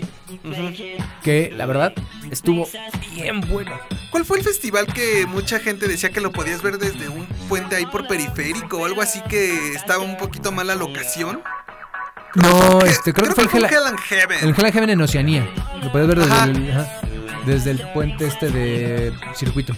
Sí, que mucha gente se empezó a ir al por puente. Aragón. O sea, mucha gente que no consiguió boletos o que no los compró, cuando vieron que desde el puente se podía ver todo el festival y se escuchaba, pues, relativamente bien. Mucha gente se fue al puente de al puente y estaban desde ahí con los encendedores y estaban haciendo estaban haciendo mosh pit en un puente. Peatonal, sí. Es que es la, es la parte, o sea, a mí me encantan los festivales, pero por la experiencia que es el festival. Pero no es lo mismo que solamente ir a un concierto. Y es que, por ejemplo, lo comparo hasta hace poquito, la última vez que posiblemente hayan tocado. eh, Foo Fighters a mí me encanta. y los vi en el Corona. Ajá. Estuvo muy chido. Y volvieron a venir y fue mi primer concierto post pandemia. Antes de la muerte de Taylor Hawking. Y van a hacer ahorita un. dos homenajes, uno en Londres y uno en California. Sí. Y es que es diferente, o sea, vas como que mentalizado a solamente voy a ver a Fu.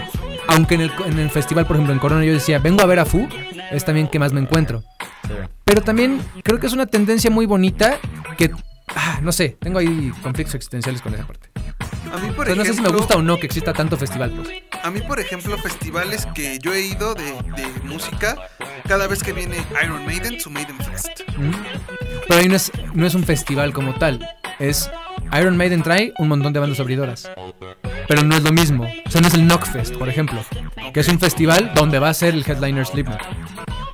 Entonces, es, te digo, es por raro. ejemplo, bandas que yo conocí que actualmente todavía me siguen gustando: Carcass, Morbid Carcass. Angel, este. que- Testament también vino una vez, ¿no? Testament también vino una vez.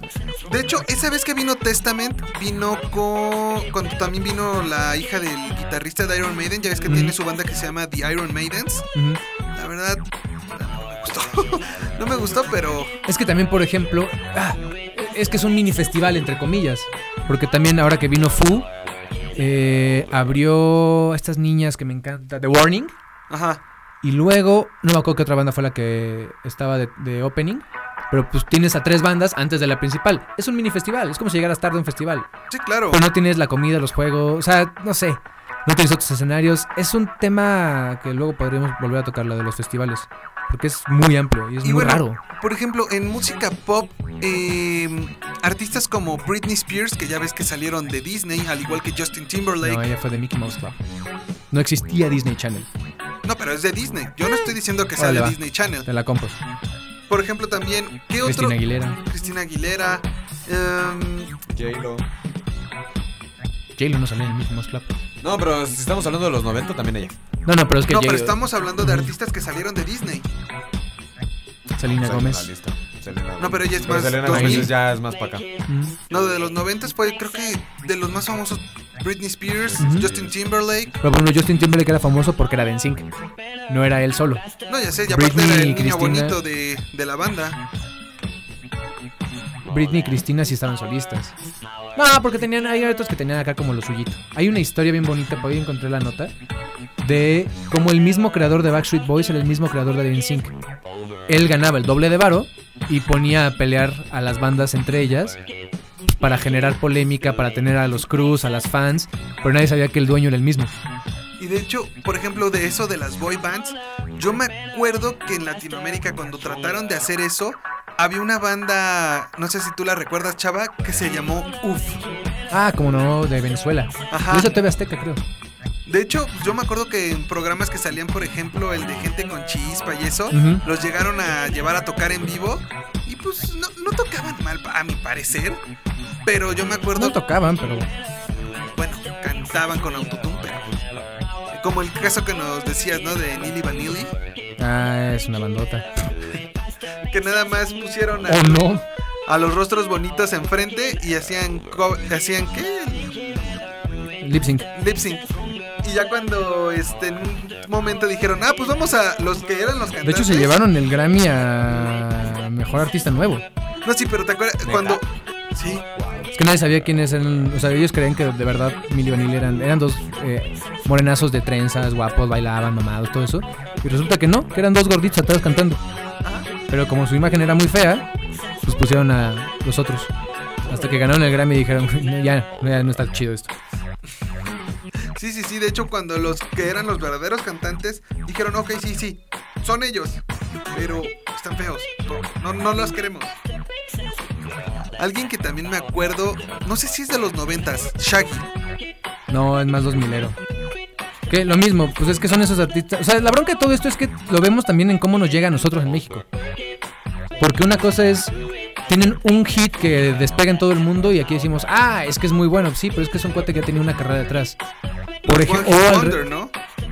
No, porque eso quiere decir que en todo el mundo solamente pegó una canción. Ok. Un, un ejemplo, por ejemplo, ¿eh? Es este Hoiser. O Psy. Psy, por ejemplo, es un gran ejemplo. En Corea ya era Psy. Y llega al mundo y conocen el Gangnam Style y de repente, ah, sí, es nuevo. No, ya existía. Hozier, por ejemplo, es el que más me acuerdo porque todo el mundo conoce Take Me to Church. Pero el cuate tiene de ese disco muchas más rolas, muy buenas. Ha headlineado muchos festivales en Estados Unidos. Yo lo he visto en festivales con mucha gente que tiene, digamos, dos o tres discos más, muy buenos. Y aquí la gente solo se quedó en Take Me to Church de 2014. No, pues también, por ejemplo, de Wallflowers. Wallflowers, que tenía la de la abejita, ¿no? La de One Head Light. Pues era la de la abejita, ¿no? Ah, no, era Sunflower. No, yo te estoy diciendo de Wallflowers. Ya ves que nada más pegó eh, fuera de Estados Unidos eh, la canción de One Head Light. ujú. Pero de ahí en fuera tú le preguntas a alguien de esa banda, no te conoce otra canción. También, por ejemplo, eh, algo que también es muy cierto en la música, ¿cuántas veces en México no pasa que artistas, por ejemplo Belinda, que compra canciones de artistas de España que allá la canción pega, pero cuando tratan de traerla a México no? Ujú. Y ellas de, ah, va, yo voy a hacer que tu canción pegue, pero voy a decir que es mía. O todavía mucho más extremo. Esa época en los 50 donde simplemente las canciones se traducían del inglés al español. El rock de la cárcel. Ah, sí. Es Jailhouse Rock. Que él hacía Elvis, pero aparte suena igualito. Este, todo lo que fue los Teen Tops eran puras versiones en español de los clásicos del rock americano. De hecho, en eso también lo explican en un documental de Netflix que se llama Queremos Rock o no me acuerdo Ah, cómo se este. llama. Rompan todo. ¿Cuál? Rompan todo. Ándale, es el de Rompan Todo. Que te lo explican todo eso. De cómo este hacen esas versiones que nada más era la traducción de la canción en inglés o en francés o lo que tú quieras. Y este. Sobre todo en inglés porque venían del Hit Parade americano. Así se le decía. Había un programa en Reactor los domingos, si no me equivoco. Todavía existe, pero ya no es igual. Se llama La Era del Dinosaurio. El locutor se llamaba César Alejandro y murió hace como 3 o 4 años. Pero era un cuate que te hablaba así y decía bienvenidos a la era del dinosaurio. Y era pura música del Hit Parade de los 60. Pero hazte cuenta que te transporta, mi papá me decía, es que él era locutor de La Pantera en los 60, la radio La Pantera, 500, eh, 1560 de AM, una cosa así. Dice, y es exactamente el mismo estilo de como, como ellos hacían radio en esa época, incluso decían, un ladrillo en la pared con Pink Floyd, aquí en Reactor 105.7, hoy 2014. Dices, wow, qué, bonito y qué diferente era el entender cómo se hacía la radio en ese entonces, pero porque había unas normas, literal, de radio y televisión que decían, la canción no puede ser eh, nombrada en inglés, tienes que traducirla. No, pero también, por ejemplo, eh, la forma en la que se conducía radio en esos entonces, ya ves que cuando Emilio Azcárraga trajo W Radio y todo, decía, recuerden que le están hablando a las familias. Y tenías que ser súper, súper formal. Ahorita, por ejemplo, hay muchos comerciales de que ya eliminaron este, la el correcto uso del lenguaje en radio y televisión. Pero esa fue una norma que desde 2004, si no me equivoco, tengo un libro que lo dice, 4 o 14, eh, lo eliminaron. Es decir, técnicamente en radio y televisión ya no existe el correcto uso del lenguaje. Uno podría decir literal cualquier tipo de palabra sin ninguna, con- o sea, sin ninguna consecuencia. Como los cornetos. Sí, pero por De ejemplo... hecho, los cornetos sí tenían varios problemas cuando todavía estaba esa Pero ahorita atentarías contra la libertad de expresión. Uno existe, o sea, cuando uno llega a los medios sabe que existe una autocensura. Sabes qué partes y qué no puedes decir. Por eso también existen los medios digitales, por eso el boom del medio digital. Pero también uno tiene que entender en dónde estás. Claro. Ustedes no pueden decir groserías porque siguen siendo alumnos de una estación universitaria. Ah, entonces Pepe ya no es alumno de esta estación. No, o sea, Mira, que pongamos el knock knock es otra cosa. Pero ojo, también algo interesante es entender esta parte de autocensura. Es decir, ok, entiendo que estoy aquí y vamos a hablar de esta u otra manera. ¿No? Es... Sí, claro. Y aparte la parte de la formación. ¿Cuántas veces también en, en lo que son este no sé, las Ah, clases de psicología nos han dicho eso, o sea, cada, cada que estamos en algún sitio diferente o escenario diferente, usamos una diferente tipo de máscara de nuestra personalidad para poder encajar o para poder hacerlo más ad hoc a la situación en la que estamos. Pues es lo que yo les decía la otra vez que estábamos grabando el programa de la semana pasada, que les decía, güey, yo tengo máscaras y personalidades aquí en, en Amber. O sea, Freaky se me sexy cuando estoy contigo. Es que no son máscaras y personalidades, son personajes. O sea, sí, es- Y que también es algo súper válido y es algo fundamental en los medios. No Claro. puedes portarte exactamente de la misma manera. Mi ejemplo, por ejemplo, más cercano es que a mí Bazooka Joe no era un personaje que me cayera muy bien. Pero Rafael Basaldúa se me hace un gran tipo. Claro. Nadie sabe quién es Rafael Basaldúa. Es Bazooka. El bazooka. Entonces, cambia. ¿Por qué? Porque necesitas tener un personaje Ah, sí, mediático. claro. Es lo mismo que lo que estamos diciendo. Yo, por ejemplo, en, en lo que es este Soy Otaku. En lo que soy otaku tengo una forma diferente a expresarme a la como lo estoy haciendo aquí en Huevonautas. Ujú. No es lo mismo el ponerse en el papel de del otaku que está investigando, que está este tratando de narrar un resumen de alguna historia a lo que estamos haciendo ahorita. Eso sí. Pero bueno, vamos con la siguiente canción, Jorge. Eh, la siguiente canción. Pues ahorita que ya estamos en la época de los 90, ¿qué les parece si ponemos una canción que se llama... Something about no, es cierto.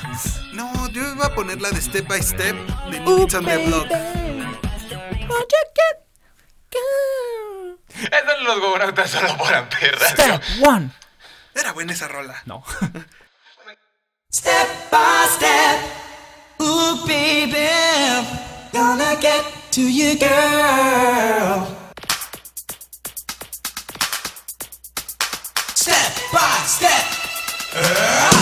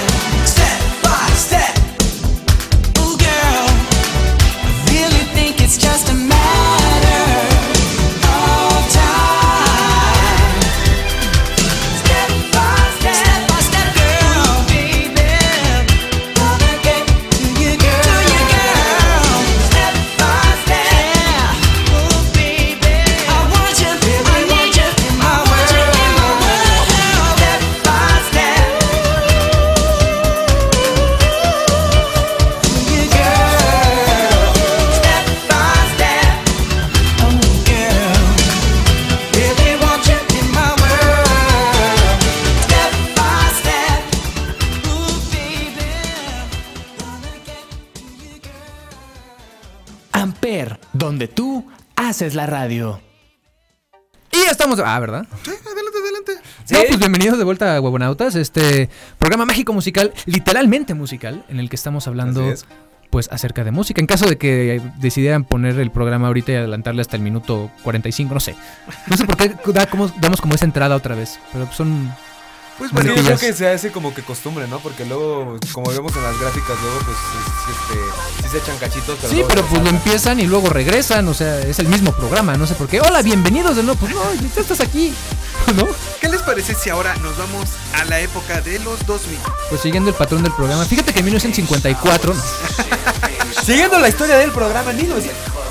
o sea, exactamente lo que yo dije. Aquí, En el año, de, en el año 800 antes de Cristo. Aquí, por ejemplo, ¿qué es lo que podemos, des- bueno, podemos empezar a rescatar o a destacar más, mejor dicho? Yo te voy a res- rascar a partir del 2010 con el MFAO, este, Black Eyed Peas, cuando empieza a dar más, más boom. eh, Te lo pongo Bieber. todavía mucho más sencillo. Hay dos factores. La digitalización y la viralidad. ¿Por qué? Digitalización es porque se vuelve la música mucho más accesible. Lo platicábamos con los primeros iPods. Sí. iPod 2001 y iTunes 2003 o algo así. Empiezas a poder comprar música digital, empiezas a poder comprar sencillos De en vez de discos completos. Es que de hecho, si te Y das aprendes a descargarlos ilegalmente. de hecho, si te das cuenta, hoy en día ya los artistas no sacan álbumes como antes. Ahora es más de sencillos. ¿Sí? De hecho, eh, es que me estaba acordando ahorita. O sea, sí está el boom, digamos, de la viralidad, pero es que en los 90 eso ya existía. Por eso está la famosísima demanda de Metallica con Napster. Ah, sí, claro. La gente rompía los discos porque, ah, es que. Y miren, dice Metallica, eh, se los dijimos hace 40 años, 30 años. Napster no quería pagarlo, o sea, era una, un portal de distribución digital gratuita de música. De torrents. Y decía Metallica, ok, la gente está des- descargando mi música. ¿Y yo qué gano? Nada. Pues, ¿Por qué estás lucrando con mi música? Y metieron una demanda y ganaron y cerraron Napster. De ahí el cuate se volvió fundador de Facebook. Y se parece a Justin Timberlake. El Zucaritas. Sí, no, este. No, si ven la película de. ah, La de Facebook, La de redes red social. Social Network. eh, Justin Timberlake hace el papel de. Ay, Parker se apellidaba, no me acuerdo cómo llama. amigo, ¿no? Creo que es. No, el tercero. Ah. El que cofunda Facebook. Bueno, da la inversión para el desarrollo de Facebook. Pero también venía de ser el fundador de, Nap- de Napster. Entonces es bien interesante. Entonces te digo, en los 2000 que viene, esta parte de digitalización, de fácil acceso, Llega a YouTube. pero eso es mucho después. O sea, YouTube también no era un portal de, de música.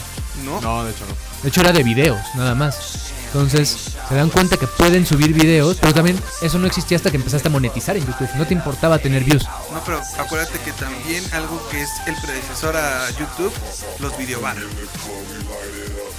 Los que eran antros, donde empezaron a meter lo que son los videos musicales. Ah, claro. Sí, es cierto. Sí, Que aparte eran los videos que veías en los días más pedidos de MTV. Exacto. Por eso, o sea, pero MTV es lo mismo, es que a México llega tarde. MTV es MTV desde los 80. A México llega a mediados de los 90, cuando es MTV latino. De hecho, salió el capitán, el comandante Hernández de los Supercívicos. Era el primer VJ, Daisy Fuentes, que fue novia de Luis Miguel. O sea, hasta que llega MTV latino, lo empezamos a entender acá. Pero eso ya existía 20 años antes. No, sí. Entonces, ahí te va. La digitalización. Pero al momento de tú poder lanzar solamente sencillos, ¿qué pasa? El MFAO, dime qué fue después de Party Rock Anthem. Nada. Pues. Entonces, ¿qué pasa? Se vuelve música de. O sea, y me va a dar risa cómo la voy a decir, pero tiene un poco de sentido.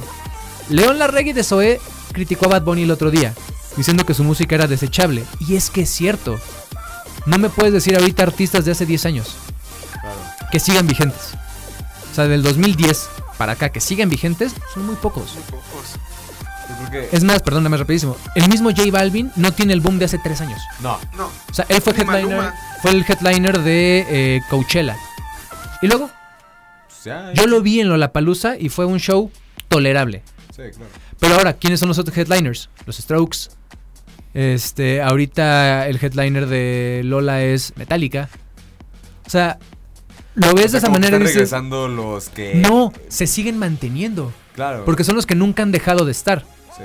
Y te digo, dime cinco artistas ahorita eh, de electrónica nuevos que lleven más de 10 años tocando. De ahorro. ¿Cuántos años lleva? Desde que se llamaba. Exacto. Tonic. De- los Con un, re- 90s. con un rebranding. Entonces no aquí, es por lo ejemplo, mismo. Pero de oro así como tal es cuando sale. Y no es un vez. headliner. Es un segundo nombre. Bueno, es sí, una segunda línea. pero Es decir, son los que están todo el tiempo estables. Otro que sí es Dead Mouse. Pero Deadmau5 dejó de existir hace tres años, cuatro. Pero sí se mantuvo un Por buen ejemplo, tiempo. ¿qué fue de Skrillex? Skrillex, eh, ese es un pex legal que tuvo, por eso ya no está. y de hecho, no está. esta Ale en Happy Accidents habla de, de ese pedo, este, de esa bronca. Este, ¿qué, qué otro? Armin Van Buren todavía sigue. Pero ya está todo ruco. ¿Será Sí, ruco, o sea- pero todavía le da? yo, yo, yo, la Armin, última por vez. ejemplo, es uno que... sí- Pero es lo mismo, son los No. que tienen tantos años. Yo te dije 10 años. Armin tiene 30, tocando. Te digo, yo Lo mismo que- puse Paul Van Dyke que tiene como 40. Y yo, por ejemplo, entrevisté a Cascade y es lo mismo. Él es el padre del house. Claro. Kai- eran buenos. Sí, es, es un... dude. Es un Por ejemplo, dude Caigo es de los pocos que digo, ah, ahora le va, lleva su ratito, pero también son booms. De Chainsmokers todavía te la compro Pero porque son más pop. Y porque su boom vino con el pop. No, y sabes también con cuál este de Chainsmokers se, se mantuvo bastante. No, no puedo decir Galantis. Eh, no, es que por ejemplo en el Fuerza, en el jue- en el Fuerza, en el juego de Forza Horizon 4 tiene bastantes rolas de Chainsmokers y por ejemplo esos juegos de Forza Horizon se han caracterizado tanto por su buena jugabilidad que- y por el soundtrack que tiene tanto de bandas de ya sea rock, electrónica y de todo tipo de- y varios tipos de género de música que tiene ese No, juego. pero mira, te voy a dar a alguien que dio un hitazo durante como 2-3 años y se fue al hoyo. Marshmallow. ¿Sí? Dio el hitazo con Alone en 2015. 16, 17 todavía estuvo, pero ahorita ya es muy difícil que escuches a Marshmallow. No, pero tuvo su, su reboomcillo con este con Fortnite. Pero. O sea, la marca se mantuvo. Ajá. Pero como justo, tal. te digo, no Pero hay, no hay artistas que en duren. Fortnite cuando apenas Fortnite está empezando. Por eso, pero tuvo un boom, o sea, fue, fue algo revolucionario. Va. Sí. Pero te digo, no hay artistas que duren. Entonces, ¿qué define los 2000, los 2010? Lo desechable. Otro que ha durado es Daddy Yankee. Sí. Pero ya se retiró. Se va a retirar. Ya se va a retirar. Exacto, pero hay, por ejemplo, vi el otro día un reel que decía, muy bonita pregunta. Le preguntan a Daddy Yankee, ¿cuándo fue la primera vez? O sea, ¿te acuerdas de la primera vez que escuchaste el reggaetón? Y él dijo, yo no. dice, es que yo no escuché el reggaetón, yo lo inventé. Entonces, la gente cree que Daddy Yankee es la gasolina. Claro. Daddy Yankee era sidekick del capitán. O sea, Daddy Yankee funda el reggaetón, él inventa el reggaetón. Por eso lo vemos y decimos, ah, sí, la gasolina. Ese cuate ya era Daddy Yankee Sí, claro. mucho antes de. Y aún así, la gasolina es 2004. Por ejemplo, Entonces- también artistas del 2000 que todavía siguen vigentes, Katy Perry. Ya no tanto, pero Y por ejemplo, eh, eh, a Katy Perry le pasa el factor Estados Unidos. Cuando estás bajando un poquito o te quieres mantener vigente, estás en la tele.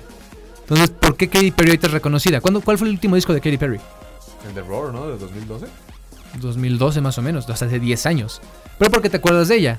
Porque está en American Idol, porque es viral, porque está en internet, porque, Porque cosita. un elefante en el medio tiempo de.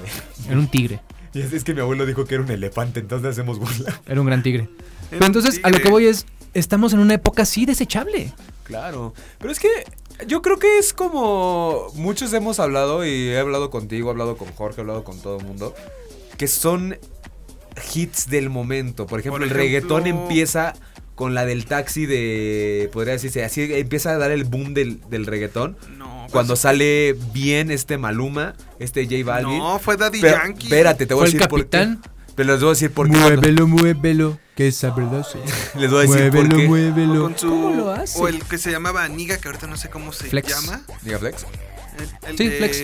El de. Ya es que te quiero. Ándale, es el de Ya que te quiero. Wow, wow. Tuve un evento la que buena. Pero por ejemplo, les voy a decir por qué lo digo. Porque yo cuando estaba en secundaria, este, empezando segundo de secundaria, todos todavía escuchaban a One Direction, este. Ajá, pero es que ahí te va. Cuando yo estaba en secundaria existía Don Omar. Don Y. Wisin y Yandel.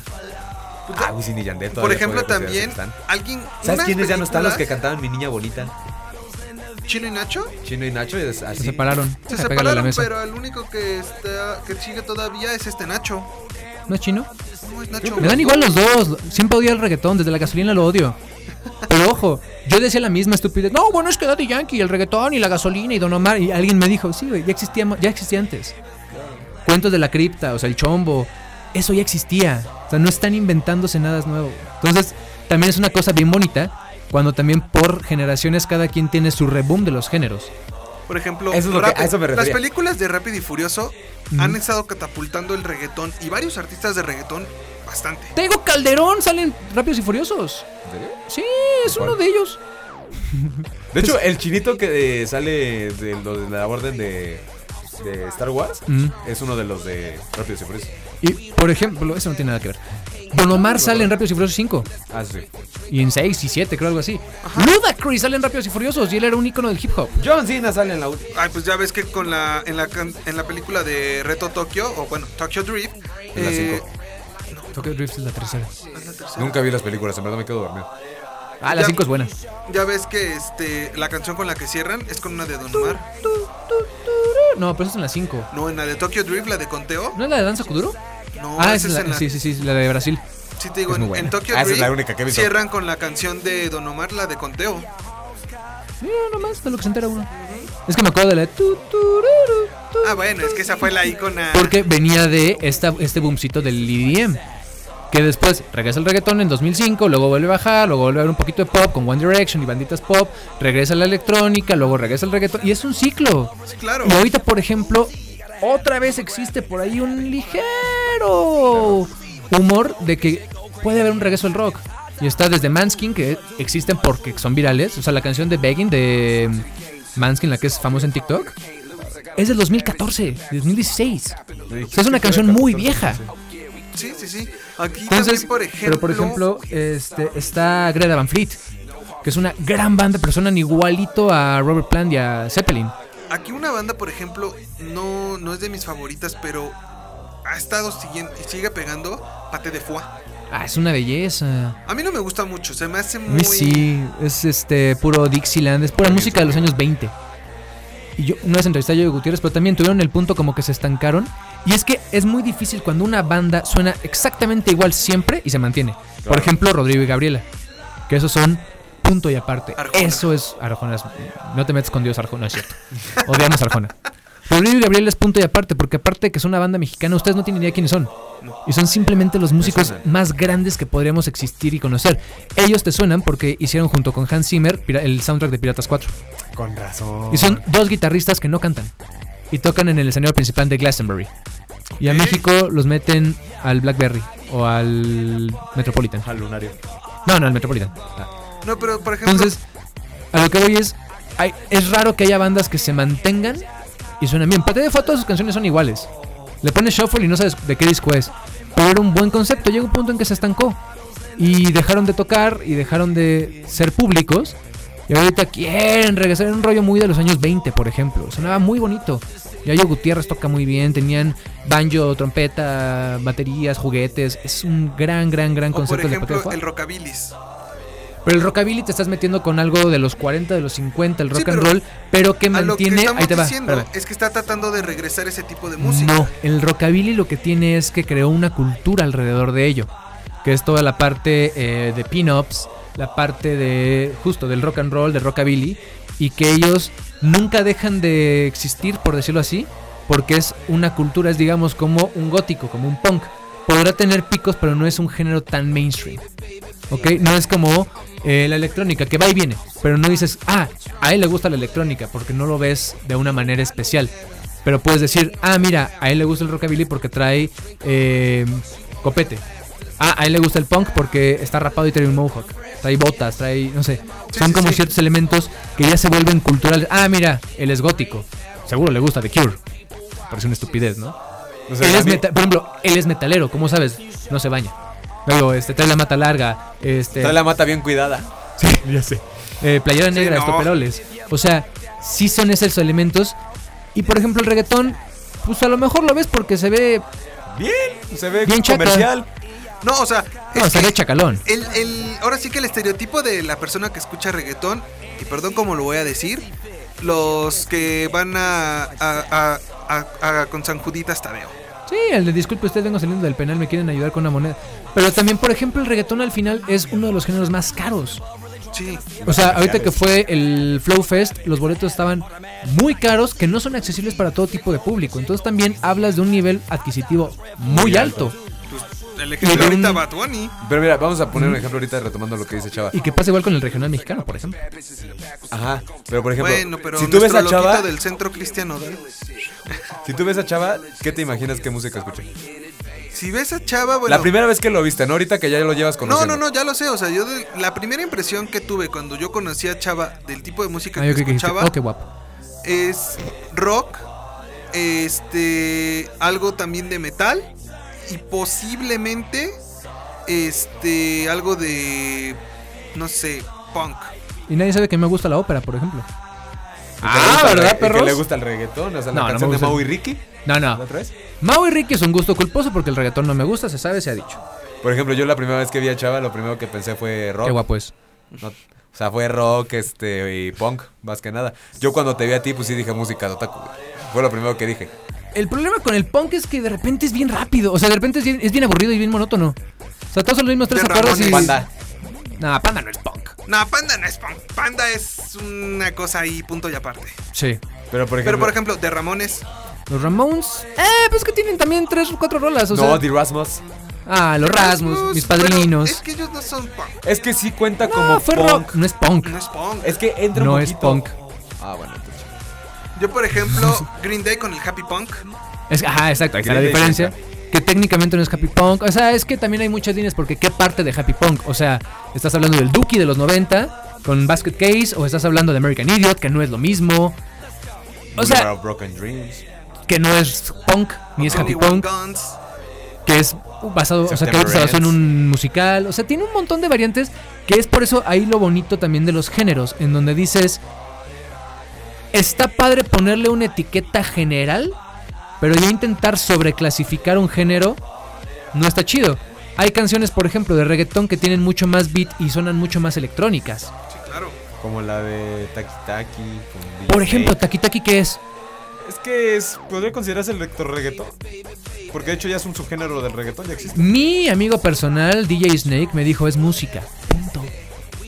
Aquí, Es música ejemplo, para bailar. ¿Sabes qué, qué música nos Y- y- faltó? perdón, y fuera de broma, le, le hice esa pregunta, ¿qué es Taki Taki? Me dice, dude, enjoy it, da igual.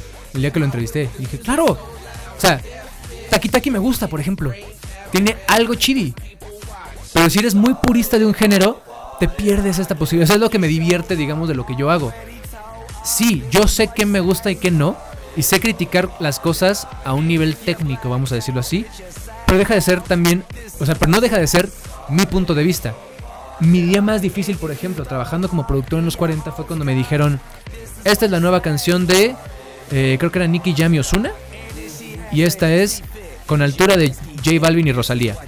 ¿Qué canción vamos a poner en la programación? Justifica tu respuesta. Sabiendo que a mí no me gusta el urbano. Ajá. Yo voté por Rosalía y J Balvin, que aparte al día siguiente fue la número uno, o sea, sí pegó. Pero porque tenía todo un argumento desde la parte comercial, eh, festivalera, de conciertos, musical, vocal, armónica, histórica. Porque aparte dije, es que la de Nicky Jam puede salir hoy, puede salir mañana o en seis meses y son igual. Con altura no. De entrada por la voz de Rosalía y el concepto que tenía en ese momento del mal querer. Ese es uno, por ejemplo, de mis discos favoritos, El Mal Querer. Lo tengo en vinilo y lo escucho de principio a fin. Entonces, ¿qué pasa cuando sale un Taki? Alguien muy purista como Pepe dice, eh, no me gusta tanto. Alguien a quien no le gusta dice, ah, está chida. ¿Qué es lo bonito? Cuando tienes esta posibilidad de escuchar de todo y decir, me gusta Manskin, pero me- o sea, es lo que me gusta de hacer chaborrucos, por ejemplo. Te digo, por ejemplo, eh, lo que ahora que hice chaborrucos, dije, vamos a hablar del festival del Corona Capital. Ajá. Pero yo puse Andrew Bird. Nadie topa Andrew Bird. Y me gusta porque es folk. Pero luego puse My Chemical Romance porque me divierte y puse Paramore. Pero antes dije, ah, antes vámonos al coordenada. Voy a poner de mis artistas favoritos que es Jack White. Y luego puse Apocalíptica, que también van a estar en un festival. Entonces, esa posibilidad de decir, pongo todo. Y luego he tenido programas donde termino poniendo un bop de Hanson. ¿Por qué? decir- Porque puedo. Entonces también dices, mientras más abierto seas, más bonito y más disfrutas todo. Ah, no, sí, por eso. Te iba a decir, por ejemplo, el clásico de los metaleros, ¿no? De que no salen del metal y les pones, les pones rock, les pones pop, les pones lo que tú quieras. No, es que no, no suena chido. ¿Por qué no suena chido? Es que la guitarra, y yo. Güey, o sea, sí, sí tiene una guitarra, o sea, pero no es el mismo ritmo, no va a tocar en 16 avas. Ah, O este, sí, por ejemplo, eso pasa mucho con el, con el regional mexicano. Hay muchos artistas de regional que son grandes músicos y que dices, no, es que suena agropecuario. Pero por ejemplo, Intocable, ese, o sea, el, hobby de Intocable es tocar agropecuario. Ellos son músicos de jazz. Y, to- y, o sea, los ves tocar. Yo decía lo mismo, no me gusta. Y me dijo una vez mi, mi jefe en 40, dice, a ver, ven, Vamos a analizarlo musicalmente. Qué bruto, qué bien tocan los Intocable.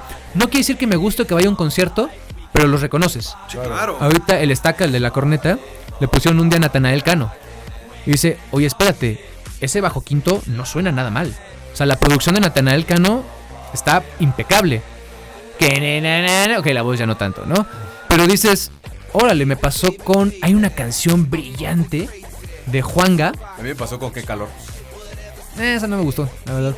O sea, a mí me O sea, se me hizo simple y monótona. ¿Sabes con cuál ahorita de Horro le apostó al electro reggaetón? Con su nuevo disco que se va ¿Con a los llamar. tucanes? Es que es muy buena. La- yo las pongo.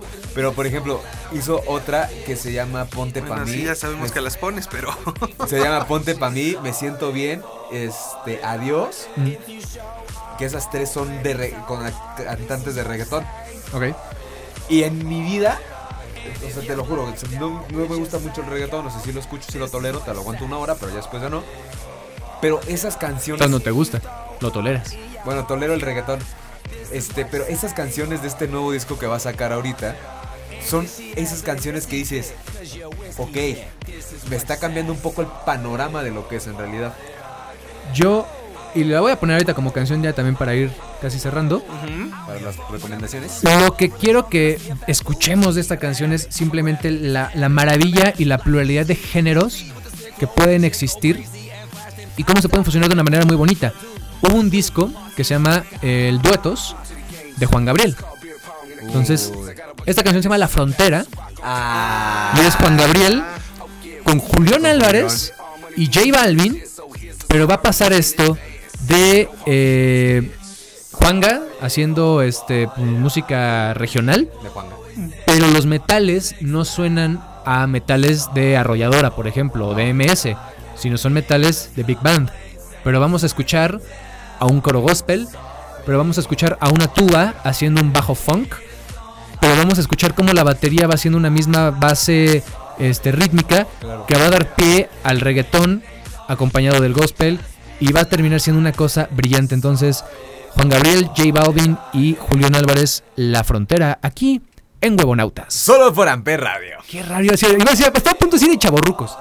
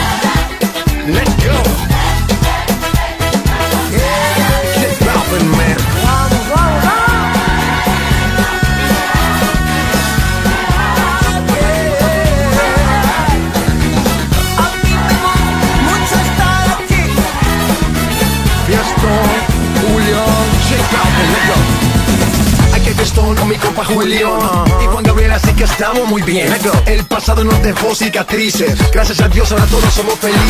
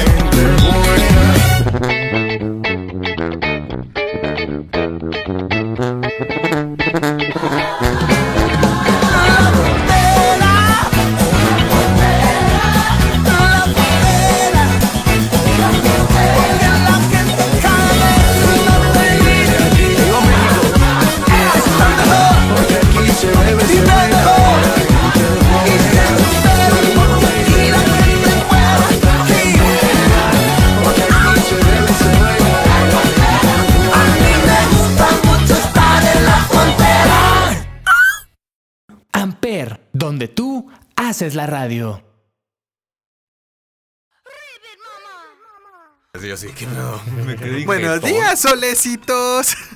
No, me faltó decir eso. Pero ya, ponle play. Ya. Ah, ya le pusiste play. Ah. Qué cosas, ¿no? Y ya estamos de regreso para las recomendaciones de la semana, empezando con nuestro invitado, Chava. Hay un restaurante brillante. Es que siempre hablan de comida y pues luego me da hambre. Que Sí está en este. mm, en la Condesa, ahí en la esquina del Parque México. Ahorita les doy bien la dirección. Ok. Eh, calle Laredo número 13, Colonia Condesa, se llama Ardente Pizzería. Pero tiene algo bien interesante porque es la única en la Ciudad de México y uno de los tres restaurantes en toda la República que está certificado por la eh, Pizza Vera Napolitana. Es decir, es la única asociación que certifica que una pizza es auténticamente napolitana, o sea, de Nápoles. Órale. Porque tienen el mozzarella de burra, los jitomates son de allá, los O ingredientes, sea, todo eso. todo viene de. Obviamente esa pizza particularmente es mucho más cara, Claro. pero es una cosa rica. Y aparte está padre decir, ah, es que esta es una auténtica y certificada pizza. eh, Esta sí es una pizza de verdad. No, italiana. La que, digamos, no tiene los mismos ingredientes, sigue siendo muy sabrosa, está bastante rico y está ahí, les digo, en la esquina del Parque México, en la calle Laredo. Ardente Pizzería. Jorge. Y bueno, como saben, yo soy su gordo de confianza y yo les voy a recomendar un lugar que se llama Esquites Rules. En este pueden encontrar, Esquites. obviamente, esquites, ¡No! pero lo diferente Júralo. aquí es que te lo sirven con tuétano. Ok. ¿Quién? O sea, imagínate ese el esquite con el con la grasita del tuétano derritiéndose. Es mantequillita. Ah, qué sabroso. Unos No, me tocó- dorilocos. Me tocó una vez pedir unos dorilocos con esquite, pero aparte le ponían mantequilla Sí. y queso. Y es, es raro, pero saben muy bien. Sí. Pues bueno, este lugar se encuentra en calle Versalles 92 en la Cuauhtémoc. No sabía la neta de la Juárez, ¿está bien? Va, va, va, va, va, va. A ver si luego vamos. Yo, este, como siempre, yo les recomiendo series, cómics o con algo relacionado. Y me acabo de reventar de leer los nuevos cómics. Bueno, no son tan nuevos, salieron hace dos años. De Disease, estos cómics en los cuales una rara mutación dentro del ADN puede cambiar a todo mundo con la ecuación antivida.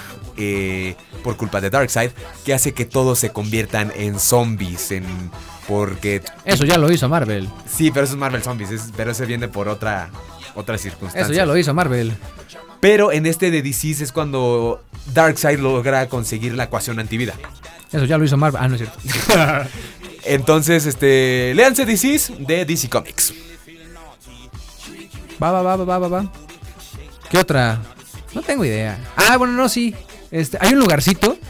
eh, Que acaba de es- Sí, ese porque no, me gusta ir seguido. Eh, no me acuerdo bien la calle ahorita. Sé que una es Uxmal. eh, ahorita me acuerdo la otra.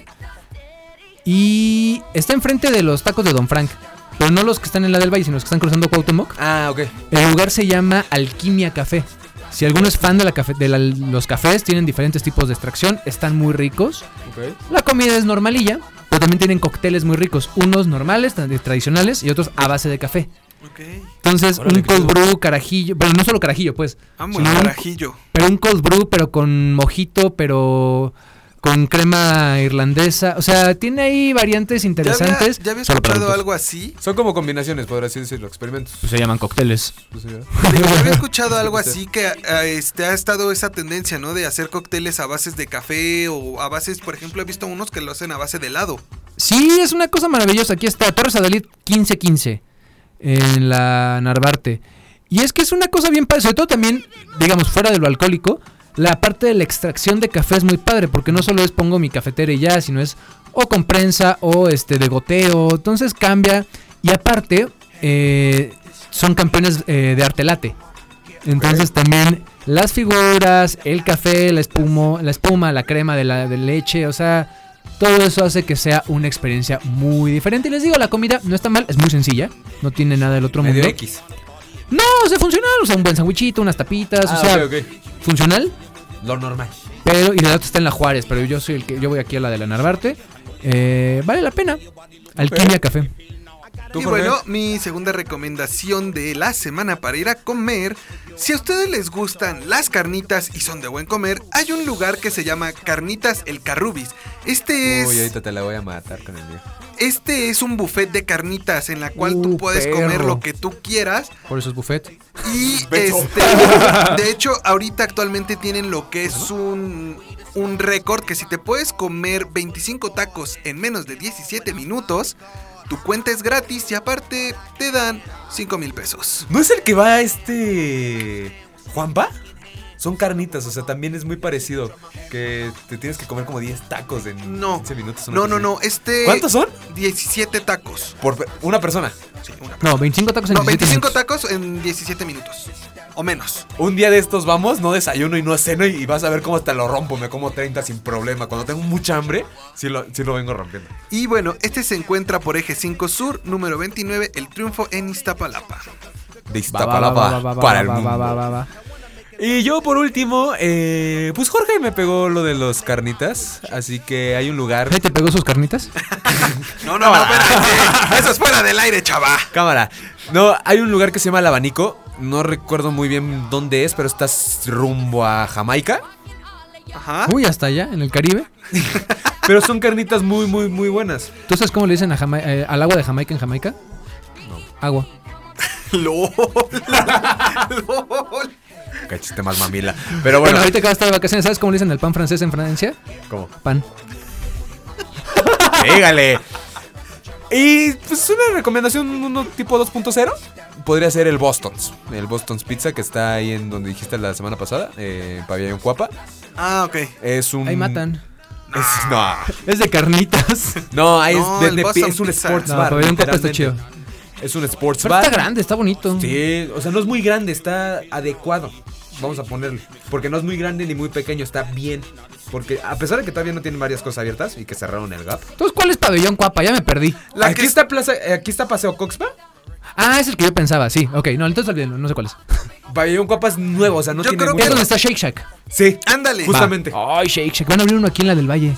Pero no me gustan las hamburguesas de Es que saben medio raras. No, es que no han vivido. ¿Sabes? Mi papá una vez nos Hamburguesas pidió y- buenas, Eh. A mí me gustan las Rubens. A mí me gustan las de Carl Jr. A mí las de Bacon Bar.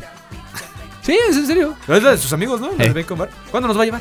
Vamos. Pa- Para hacer el Es que ahí, ahí la cosa es, o sea, una cosa es la burger de cadena Ajá, y otra cosa ya son burgers, digamos, artesanales. claro. Que sí, y ahorita me doy cuenta que cuestan ya casi lo mismo. O sea, fui a Carl's Jr. el otro día y se me hizo carísimo. Carl Jr. siempre ha sido muy Es que caro. Carl Jr. siempre ha sido caro. Pero luego lo compré con McDonald's y cambian 20 pesos. Y dije, ¡ey! Pero un es que, momento. Si te das cuenta, las hamburguesas. de Rubens están chidas, pero me gustan más las Memo.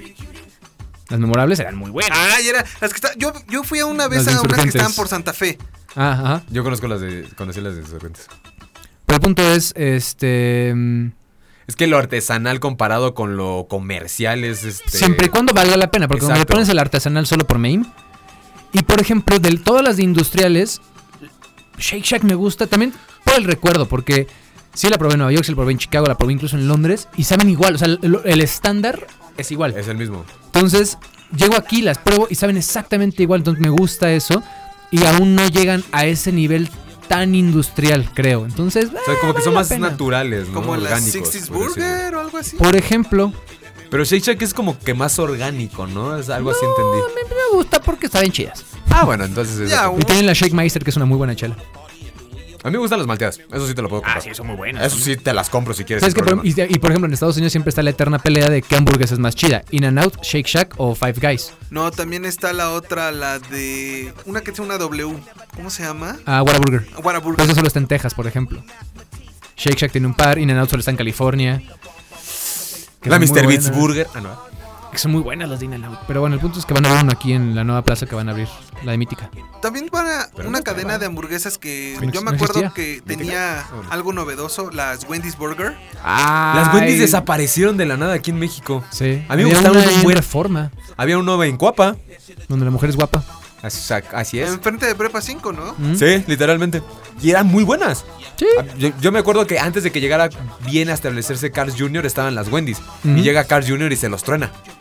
Bueno, ya este, creo, creo que estamos antojando de más a la gente. Sí se antoja. Y bueno, Chava, ya que tú eres nuestro invitado especial del día de hoy, ¿puedes cerrar por favor con tu canción?